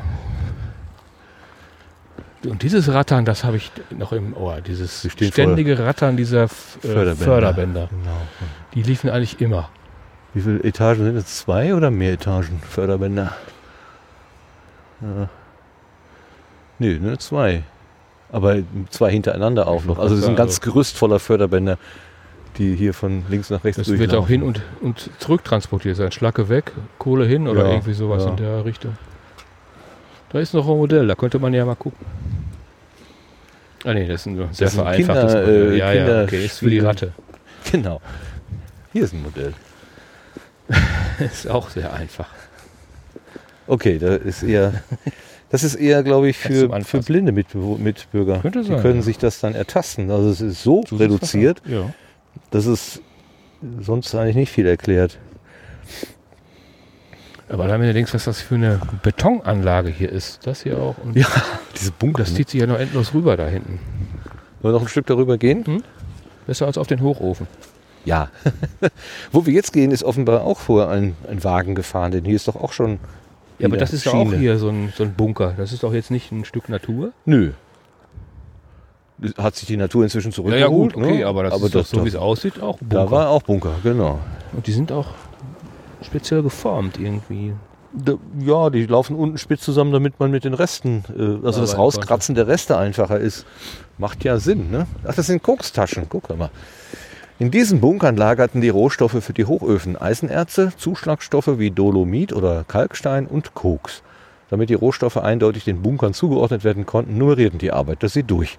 In den Taschen 16 und 15 befand sich seit Ende der 1950er Jahre immer der Koks. In Tasche 16 ist der Aufbau des Bunkers gut zu erkennen. An dem spitzen Gewölbe floss der Koks nach unten. Im Gewölbe befinden sich Öffnungen, durch die der Koks eine Etage tiefer rutschte. Aha. Ja. Es wäre ja schön, wenn sie die Nummern noch dran geschrieben hätten, dann könnte man jetzt auch zuordnen. Wahrscheinlich stehen die irgendwo ganz, ganz groß und wir sind nur Wir sind nur zu doof, die zu sehen. Ja. zu, zu Würde sehen. ja zu uns passen. den, den, ja, ich meine, das, jetzt macht es Sinn. Ne? Der, der, der Gleis ist da äh, hinter, beziehungsweise da, wo wir jetzt stehen, ist auch tot. Gleis. Der Wagen kommt, öffnet seine Klappe, das fällt in den Bunker. Und irgendwo unten im Bunker, wo das da so spitz zuläuft, ist nochmal eine, eine Entnahme und dann fällt es eine Etage tiefer. Ja, ich denke mal, diese, das, was da jetzt voll Koks noch liegt, da wird das runterfallen. Und dann wird da sicherlich irgendwie ein Förderband sein oder wieder Ja, eine, diese- wieder eine Lore, irgendwas. Was meinst du? Man hört dich nicht mehr? Ich höre mich. Warum höre ich dich denn nicht mehr? Bin ich ans Rädchen gekommen? Ja, natürlich. Ja, Nee. ja. Ich habe dich leise gedreht. Ohne, ohne Absicht. Das ist jetzt ein? Nachteil dieses Rekorders, so. dass, die, dass die Rädchen so frei liegen. Nee, jetzt weißt du aber auch, warum diese spitzwinkligen Betonelemente da sind. Dadurch rutscht der Koks nämlich genau in diese, in diese Löcher da rein Genau. und deshalb äh, fährt das auch da unten durch. Also es ist praktisch nochmal da drunter Genau. ist erst der Der Ausgang. Mhm. Du habe ich jetzt auch verstanden. Weil es kommt ja dann auch auf die Mischung drauf an. Also wir haben vorhin das Bild der Suppe verwendet mit den Zutaten und äh, kommt ja immer darauf an, dass man die richtige Zutat in der ja, richtigen da wo wir vorhin hergelaufen sind, außen, da sind die Entnahmestellen. Also da kann man praktisch äh, aus jedem Bunker das entnehmen, was man braucht und zusammenmixen und dann in den Hochofen Ja. schmeißen. Und dann rüber zu diesen Schuten oder wie die heißen und dann ist, ist dann wiederum, wenn man so, sich so aufschlüsselt, äh, simpel, nur die Dimension ist einfach die Dimension so ist irre. einfach riesig, ja. Das ist das, was mich immer wieder so fasziniert. Und natürlich dieses Archaische, also dieses, äh, dieses in Anführungszeichen Spiel mit Feuer und, und, und Hitze und was- also für, um das mal an einem Tag zu erleben, ist das ja total spannend, aber sein Leben da, also als Arbeitnehmer zu verbringen, Nee. hart. Auf- und Absteigen ist hier ein, ein Bild. Oft mussten die Rangierer vom fahrenden Zug auf- und abspringen. Der Zug sollte dabei nur Schritttempo fahren, Ja. aber meist war er viel schneller. Für den Rangierer war es beim Aufsteigen wichtig, sicheren Halt zu finden. Daher packte er im Lauf den Haltegriff fest mit beiden Händen und zog sich hoch. Ja, wenn das mal immer so funktioniert hat. Garantiert nicht. Also die hatten ja auch eine eigene Sani-Abteilung hier und eine Werksfeuerwehr, ja, auch einen Werksarzt gab es ja auch mehr als einen. Also da wird, die werden nicht umsonst hier Dienst gemacht haben. Garantiert nicht. Und da Ein Mini-Bunker mit Schießscharte? sieht aus fast, ja, sieht fast so aus. Das sieht- Ach, das ist der Eingang? Das, das habe ich im Video, in diesem YouTube-Video gesehen, diesen Stolleneingang. Kenn ich. Da hieß es, das wäre ein Luftschutzbunker. Da, ja, das kann natürlich sein. Unter dem Wasserturm. Guck, von hier aus kann man ihn sehr Ah, gut ja. sehen. Ah ja. Von vorne sieht man ihn nicht mehr, weil die Straße schon so äh, zugewachsen ist. Eigene Wasserversorgung für die Henrichshütte. Es, aber es gab doch noch einen zweiten großen. Der Nö, ist dann, das ist glaub ja eigentlich. ich, ja, ich meine so einen schwarzen mit so einem, mit so einem Teleskoppbeingestell irgendwie. Oder ich Hm. bild mir das jetzt gerade ein. Erinnerung kann ja gnädig sein. Ja, alter Mann. also das ist auf jeden Fall hier äh, eine, eine Wehranlage, was auch immer. Also das ist so viel Beton. Äh, Hallo? Vielleicht ist das für Luft, für Frischluft? Nee, das glaube ich nicht. Da wirst du schon recht haben, dass da. Aber Oder hier ist, der, hier ist äh, der Ausguck drin. Äh, also ja, ein Ausguck wofür denn? Mit so einer schmalen, das kann ja nur, so, eine schmale, so ein schmaler Ausguck kann eigentlich nur kriegstechnisch begründet sein. Ja, ja, das meine ich ja. Das, also wenn hier tatsächlich der, der, der, der äh, Stollen ist, der die Arbeiter sichern soll. Dass hier das ist natürlich der möglich, vorgeschobene der, Posten genau, ist, der, der vielleicht verteidigt. Im Ernstfall erstmal verteidigt hat oder sagt, der Feind kommt. Genau. Aber es wird doch irgendwo stehen, da bin ich mir ziemlich sicher. Ein, eine arme Socke, Socke, musste dann hier den ganzen Tag in so einer Litfaßsäule das aus das, Zentimeter. Das Erdmännchen vom Dienst. Wow. Obwohl er nicht nach oben sichern konnte. Schießschalten. Wow, wow, wow. Nicht, das sind alles so Sachen. Okay, gucken wir mal auf das Plakat. Ich war als Kind auch mal so eine irgendwo aus dem Ersten Weltkrieg habe ich gesehen, wie die in diesen Einmannlöchern verschwanden und wie Panzerfahrer sich dann Spaß daraus machten, dann auch mit dem Panzer und der Kette diese ja. Löcher zu zermalmen. Das war so, das, so, als Kind immer so eine schlimme Vorstellung. Ja. Genau. Ich habe nämlich eine Führung bei YouTube gesehen, wo die hier durchgegangen sind. Luftschutzstollen, da sind wir. Da. Wir sind da, stehen direkt davor, würden in einen Vorraum kommen und dann durch mehrere Gänge, wo unter anderem ein Kurbellüfter ist. Da mussten nämlich Kinder an der Kurbel drehen und das machte ein Spektakel. Deswegen kam ich auf Luftversorgung bei diesem, bei diesem Zement-Beton-Ding da. Aufenthaltsräume und Sitzbänke.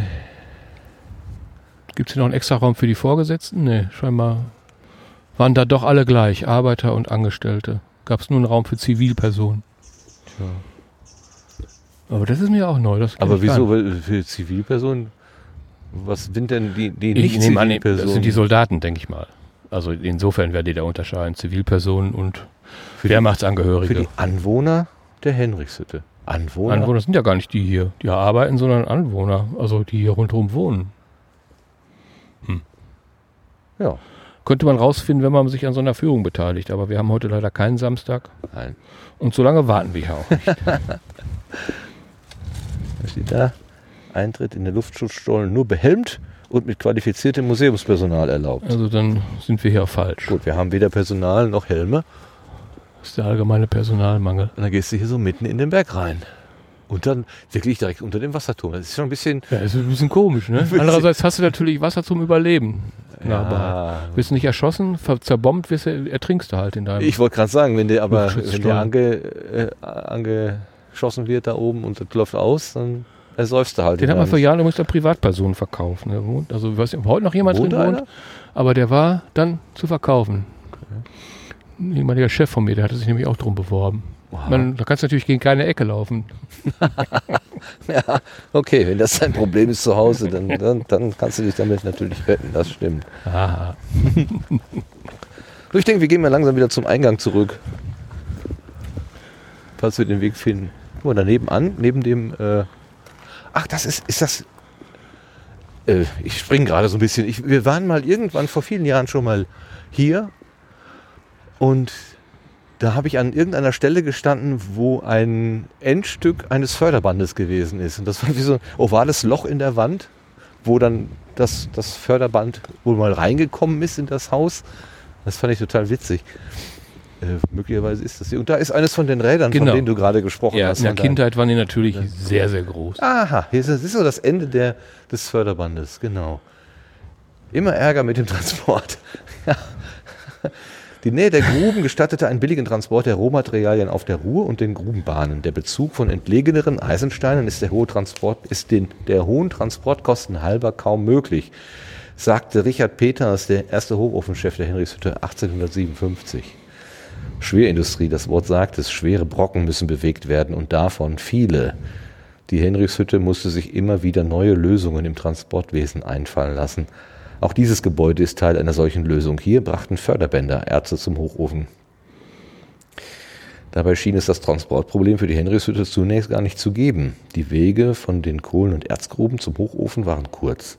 Doch die heimischen Erze waren mhm. schnell erschöpft der Transport über das Wasser erwies sich als unzuverlässig. Die Ruhrschifffahrt wurde eingestellt. Der Anschluss an das Eisenbahnnetz 1869 war für die Henrichshütte überlebenswichtig. Trotzdem blieb die Henrichshütte gegenüber Hüttenwerken mit Kanalanschluss im Nachteil. Die Fracht von Brasilien nach Duisburg per Schiff war billiger als der Eisenbahntransport von Duisburg nach Also die Hattingen. Bundesbahnpreise waren früher auch schon hoch. Die hohen Transportkosten waren ein Grund, warum der Hochofenbetrieb Ja. in Hattingen Ja. 1987 stillgelegt wurde. Genau. Das war das. Ja gut, wenn man hier keine Ärzte mehr fand.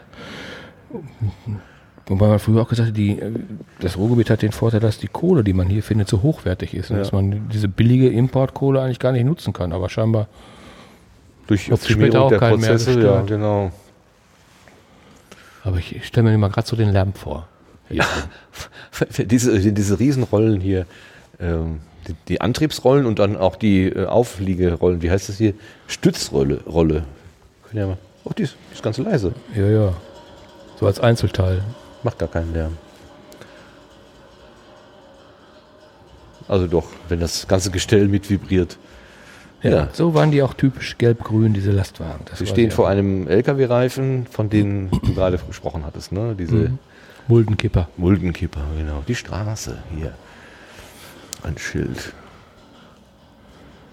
Genau. Also die, was man eben über die Straße befördert. Hier ist die äh, Kosterbrücke, von der eingangs auch die Rede gewesen ist. Neubau der Kosterbrücke über die Ruhr 1979. Im Hintergrund die alte Brücke. Ja, die kleine. Das ist die, Die da nicht- fuhr auch für die Straßenbahn rüber. Hier. Ja, An die das, kann ich mich noch erinnern. Das Lokal Schulte-Umberg, sagt Genau. ihr vielleicht was. Das war ja Direkt da dran. Und der, die Terrasse von Schulde-Umberg, das war praktisch der Anschluss der alten Ruhrbrücke über die Ruhr rüber. Da ist jetzt deren Ter Sonnenterrasse hier außen. Da begann die Brücke. Die hat man. Wenn man mit der spazieren ging oder mit dem Fahrrad fuhr, dann fuhr man quasi durch den Gasthof durch und das Genau. war für die echt eine Mhm. Goldgrube. Ne? Jeder hielt da an und trank erstmal einen Radler oder was auch immer. Nee, die haben, ich glaube eher, dass sie davon profitiert haben, dass sie die neue Brücke gebaut haben, weil das war natürlich, ja, die haben ja auf der Straße gelebt. Du musst denken, das war wie in der Hattinger Innenstadt. Die Straßenbahn ratterte da vorbei, der ganze Schwerverkehr fuhr an den, an der, an den Scheiben vorbei. Also Okay. da gab es noch keine Radfahrer und keinen Radweg. Das war, Gab es doch keine Freizeit. nein. Okay. Das war doch kein brauchte Radweg, das war eine Schiene. Da war, fuhr eine Eisenbahn. Auch zu deiner, deiner, deiner Kindheit vielleicht nicht mehr. Es war einfach früher, das, werde ich auch nie vergessen, wie dreckig früher die Stadt Hattingen war und noch dreckiger die Stadt und oder die Gemeinde und später Stadtteil Welper. Hm. Das war also wirklich, wenn man von der Südstadt, da war es ja relativ sauber, die Häuser sind ja ganz neu gebaut worden damals von der Hattinger Wohnstättengenossenschaft. Äh, 55, 56. Die hat aber mit, mit Thyssen nichts zu tun, ne? die HWG. oder? Nee, die hat damit nichts zu tun, aber das war mit Sicherheit auch ein Grund, dass es diese Hattinger Wohnungsbaugesellschaft überhaupt gibt, weil eben so viele Menschen hier Wohnraum brauchten. Das war wirklich abgesetzt von der eig- eigentlichen Hattinger Innenstadt. Und wie dreckig das alles war, die schönen Fachwerkhäuser, die man heute da so sieht, das war alles Slum. Also wirklich, da war nichts Schönes. Das war nur Dreck. Und ich habe immer nur, wenn ich halt alte Bilder sehe, schwarz-weiße Bilder, so war das auch. Das war einfach nur grau. grau. Selbst wenn, die, wenn das Farbbilder werden, werden Ja, sie trotzdem schwarz-weiß. Ja. Und in Welper, da wo unsere Großmutter wohnten, hier Scheven, Schevenkamp hoch, das war Hänschelstraße direkt gegenüber. Da hast ja praktisch auf dem Hüttengelände gelebt. Mhm. Und, deshalb sage ich nochmal Feinstaub, auch wenn du meinst, das wäre grober Staub und der wäre gesünder. Ja, ich, ich kann nur sagen, was die, was die äh, Ja, ja, Experten darüber äh, sagen, was das Problem vom Feinstaub eben speziell ist. Ich kann ja auch nur Ja, ich sollte sich ja nicht entschuldigen müssen. Es Oh, ist können sicherlich gut, wenn man sich um Dreck Treppe. kümmert. Treppe runter zu gehen. Oh, hier haben wir nochmal einen schönen Blick auf den Platz. Und da hinten, ja, da ist aber jetzt alles neu bebaut. Also das ganze Gelände ist ja, ja umgewidmet worden, wenn man so will, zu, wie nennt man das? Äh, der, der, der, In- der um, wie heißt denn der Umbau hier? Erstmal mussten, also wie der jetzt genau heißt, weiß ich nicht. Ich weiß nur, dass man damals unheimlich viel Geld auch vom Land Fördermittel hier reingepumpt hat. Erstmal mussten ja, soweit es ging, die Altlasten entsorgt werden, denn diese Böden sind natürlich Die, Wahrscheinlich auch heute noch einiges hier unten. man, sehr kontaminiert. Da muss man nicht weit graben, da bin ich mir ziemlich sicher. Einiges ist wohl einfach nur mit Plane abgedeckt worden und dann so gelassen. So. Ja, da möchte ich auch nicht wissen, was überall, wo noch mit Plane nur abgedeckt ist, die alten Deponien und, und, und. Ähm, nur die haben dann die Firmen, die sich hier angesiedelt haben, die haben alle mit sehr günstigen Geldern arbeiten können, auch, glaube ich, steuergünstig. Nur die, die, der Erstbezug, sage ich mal, der ist hier heute schon nicht mehr da. Die sind alle weg. Die haben sich der, die günstigen Fördermittel an Land gezogen und danach haben sie gut verkauft. Nach den Unterlagen, die ich gelesen habe, ist Hattingen eine Pendlerstadt geworden. Und zwar eine Auspendlerstadt. Die Menschen Ja. wohnen hier nur noch und arbeiten woanders. Schön für die Stadt, wenn sie bei, bei der Altstadt schon, aber wohnen, gut, wo willst du hier arbeiten? Also jetzt mal große Betriebe, hast du ja keine mehr. Ja, gerade gab's- dieser Gewerbepark hier, der versucht es ja, oder? Ja, aber das sind aber auch Gewerbebetriebe, die brauchen in der Regel nicht so viele Leute. Ja. Du hast so große Hallen, aber wenig Menschen. Was schön ist, ist, dass man eben diesen Freizeitbereich, diese Ecken da vorne Richtung Ruhr, die hat man natürlich schön erschlossen. Äh, äh, wo man, Da ja, Minigolfplatz, wo die Fähre, wo die Fähre an, wo die Fähre an, wäre, wo die genau. Sprockhöfler Becke in die Ruhr mündet. Aha. Da wollten wir es, dann wollten, da wollten wir immer mal reinfahren mit dem Paddelboot, aber Ja. das war uns dann zu unheimlich. Ja, das kann ich mir, genau, das ist wie so, ein, ja, wie so eine Höhle, wo das Wasser rauskommt. Ne? Ja, das ist ja, den Sprockhöfler Bach, den gibt es ja nach wie vor und der ist ja damals teilkanalisiert worden. Wie gesagt, auf dem Bild konntest du es ja noch sehen, der lief in dem Parkplatz erst noch offen und als dann da dieses Gewerbegebiet gebaut wurde, ist er auch überdacht worden. Ja. Ja, wir stehen jetzt hier auf dem, auf dem freien Gelände. Vor uns eine Elektrolok der Ruhrkohle AG. Ich Das sind so diese ferngesteuerten Dinge. wollte gerade sagen, möglicherweise eine von denen, von denen du gerade gesprochen hast, wo man heute über, äh, ja, nee, heute redet man über Autonomie, nicht über Fernsteuerung. Fernsteuerung ist, glaube ich, nicht mehr so neu. Old School. Und darauf auch irgendwelche äh, Gefäße auf dem. Auf so Aber die war scheinbar schon elektrifiziert, die Lok, wenn das so. Ja, Ja gut, wenn die sich ihren eigenen Strom hier herstellen konnten, wäre es ja auch. wärst du mit noch mehr Diesel oder noch mehr Abgasen durch die Gegend, wobei das ihnen dann auch nicht aufgefallen wäre. Das, äh, nee, das wäre sicherlich nicht aufgefallen. Aber auch ist wie, eine, wie eine, äh, eine, eine Finanzgeschichte. Vielleicht alles, was man nicht zukaufen muss, Ja. macht die Sache rentabler. Und äh, dass sie hier mit dem spitzen Bleistift gerechnet haben, das glaube ich schon. Also das, Ja, ich denke mal nach wie vor, wenn man Gewinn machen will, früher oder auch heute, kalkulieren muss man schon irgendwie. große Dampflok guckt uns gerade hier an, als wir um die Ecke kommen. Die, also, die sieht sehr gut aus. Wir müssen auf die Uhr achten. Ja, wir haben noch was vor. Letzte Untersuchung, TÜV-Abnahme 8, 1990. 1990. Ja, aber siehst du, wie lange die noch gelaufen ist. Ja. Gut, wir hatten Lokomotivenwerk hatten wir auch hier in Hattingen, ne? Reuschling. Die Firma gibt es heute noch, aber und auch hin und wieder noch eine Lokomotive. Aha. Wo Also, ist die? Die ist am Beul. Am Beul, ne? Genau. Nicht so weit weg von hier. Die hatten garantiert auch einen Anschluss von hier aus dahin. Oh, die sieht von vorne so, so schnittig aus und von der Seite sehr kompakt auf einmal. Ein echtes Arbeitstier. Ganz schön breit. Wahrscheinlich der Wasserkasten. Ja, die hat ja kein, äh, kein Tender. Die muss alles, was sie braucht, halt äh, in dem, auf dem Fahrzeug mitnehmen. Die hatte ja hier Kohle. genug. Oder das ist eine ölgefeuerte, dass sie das ein Öltank ist. Das kann auch sein. Das ist dann mal ein neues Thema für einen Podcast. Genau. Das Transportwesen im Ruhrgebiet könnte ein neues Thema sein. So ein ganze, ganzen, ganzen Zoo an, an Waggons, ein Kesselwagen und noch irgendeine eine, eine Mulde und dann eine kleine Arbeitslok und dann noch Ich finde das irgendwas. einfach immer noch faszinierend, dass man aus einfach verschiedenem, ich sag mal böse Dreck, sowas Tolles herstellen kann wie Stahl. Aus Stein. Und vor allen ne? Dingen, dass es Leute gibt, die wissen, wie das funktioniert. Ausstellung. Ach, das da ist- hätte man reingehen können. Und das ist Das wirklich können wir jetzt zum Schluss jetzt noch eben machen. also wenn man sich das Gelände ansieht, was man von hier aus ja nicht sieht, aber auf dem Plan, ist das ja wirklich ein verschwindend geringer Teil des ganzen Geländes. Macht man dann, dann ja So? genau, so, dann höre ich dich wieder besser. Achso, Entschuldigung. Macht nichts. Ja, das Ja, wir hätten uns ja auch so eine Golfkarre mitnehmen Ah, können. ja. Ne? Vielleicht können wir die hier mieten. Aber Golf spielen sie hier nicht. noch nicht. Vielleicht gibt es ja hier dieses, ähm, ah, wie heißt denn das Straßengolf? Das, das, das Crossgolf. Kurzgolf. Ja, man denkt auch, was, wer hier noch so rundrum gelebt hat, auch von dieser Henrichshütte. Hier, das Lokal Diergard. Das war zum Beispiel ne, das Lokal, wo die, sag mal, die etwas gehobenere Gesellschaft dieser Henrichshütte verkehrte, wo die Geschäftsleute eingeladen wurden zu Mhm. essen und, und, und. Ja, an jedem Arbeitsplatz sollen noch drei weitere hängen, so über den Daumen. Ja, das ist ja das, was mich heute so, Oh, hier ist eine Ausstellung, eine Bilderausstellung. mhm, hat das so mit, so Kürbisse haben wahrscheinlich mit Stahl jetzt nicht so wirklich was zu tun. Das ist Kunst. Entschuldige bitte. Alberichsreich auch nicht. Aber deswegen sind wir ja nicht gekommen, wegen Kunst. Wir gucken nur, wir, gucken, wir, wir tun nichts, wir gucken. Ja, das war ja damals auch die ganz große Befürchtung, dass eben, wenn hier die Hütte zumacht, alles was da dranhängt und sei es nur der, derjenige, der die Kioske beliefert mit der Pommes und mit den Pommes und der Bockwurst, Ja.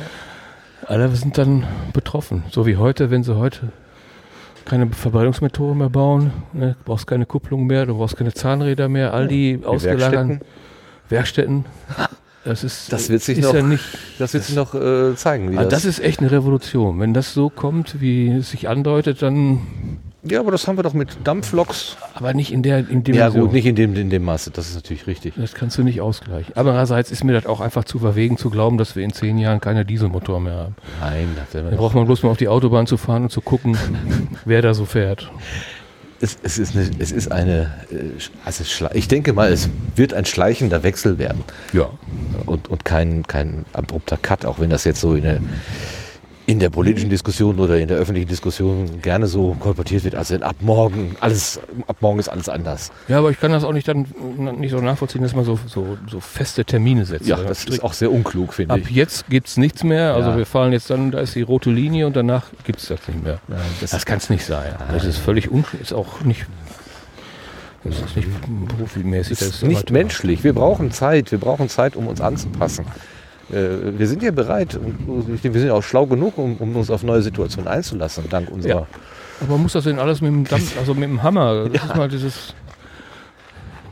Ja, wenn, so, wenn so ein Werk hier mit 10.000 Leuten von heute auf morgen zugemacht werden soll, ist das Da haben sie ja auch nicht so. gemacht. Ja, ist, also da haben sie damals aber, ja schon. aber sie hätten es gerne getan, glaube ich. Gut, sie haben Aber sie den haben Widerstand der Arbeiterschaft, Arbeiterschaft und deren nur- Angehörigen und so ja, weiter. Aber das, ja gut, aber da ist natürlich, da war ja auch, das war hier SPD-Land, rotes Land. Und da haben natürlich auch die, die politische Seite hat da ganz gewaltig mitgewirkt. Und dafür ist sie ja eigentlich auch da. Ja, ne, wollte man sagen, also-. Das ist jetzt nicht so überraschend. Und da kann man wirklich noch, also unsere Vorfahren, unsere Altvorderen, die haben davon profitiert, dass es hier relativ zeitnah, also früh war und man wirklich noch aus dem Vollen schöpfen konnte und wirklich, und, und die Proteste hier, wenn ich dann an meinen alten Schulkameraden, danach Pastor und jetzt leider schon verstorbenen Pastor Sombrowski denke, der war ja, Ja. die Leitfigur dieser Protestbewegung hier Aha. oder mit Ist, Hattingen muss leben oder irgendwie genau, sowas, das war ne? die Gab's damals, das? genau, war das die das war- Aktion? Ja. Hattingen muss leben.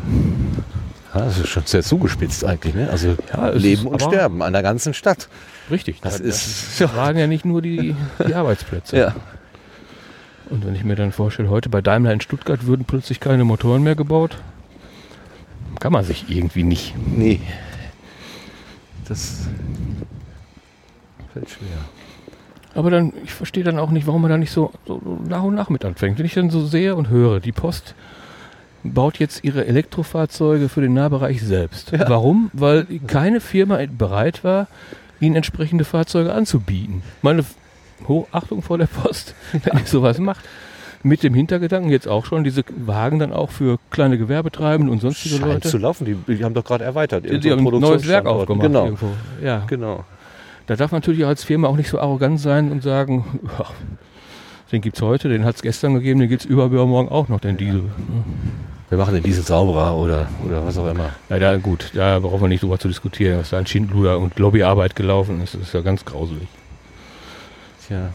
Aber es kann auch nicht sein, dass ich jetzt als kleiner Mann bestraft werde, dass ich einen Euro 4 Diesel fahre, den ich mal im guten Glauben gekauft habe. Ich tue was, ja, vielleicht nicht was Gutes für die Umwelt, aber auch nicht ganz böse. Ja. Und ich bin dann der Doofe, der jetzt gelockt wird mit Niedrigzinsen und irgendwelchen Abschlägen, um mir einen neuen Diesel zu kaufen. Auch ein anderes Thema. Auch ein anderes Thema. Ich glaube, wir beenden unseren Rundgang hier, wo wir ihn begonnen haben, am Eingang, am, am Ausgang des Hauses. Also wir gucken gerade durch die Scheiben von außen rein an den großen Plan, wo wir gestanden haben. Und willst nochmal da runter? Ja, Okay. Dann äh, würde ich sagen, ich danke dir ganz herzlich für Ja, deine, spannend. für deine äh, Begleitung bei der, bei der Spurensuche. Ich habe ein bisschen mehr Einblick bekommen von dem, was hier passiert ist. Du hast mir Sachen erzählt, von denen ich nicht wusste, dass es sie gibt. ähm, wir haben an einem ruhigen, Museumstag, jetzt in einsetzendem Nieselregen, eine schöne Runde gemacht. Herbsttag. Ja, das stimmt. Das war. Sehr spannend. Und dann, äh, ich danke dir und ich danke den Zuhörenden. Vielen Wenn Dank. Sie denn dann zuhören, wollen wir holen. Doch, doch, da werden Leute zuhören, da bin ich relativ sicher. Und äh, bis zum nächsten Mal. Ja, Tschüss zusammen. ich danke dir. Hey!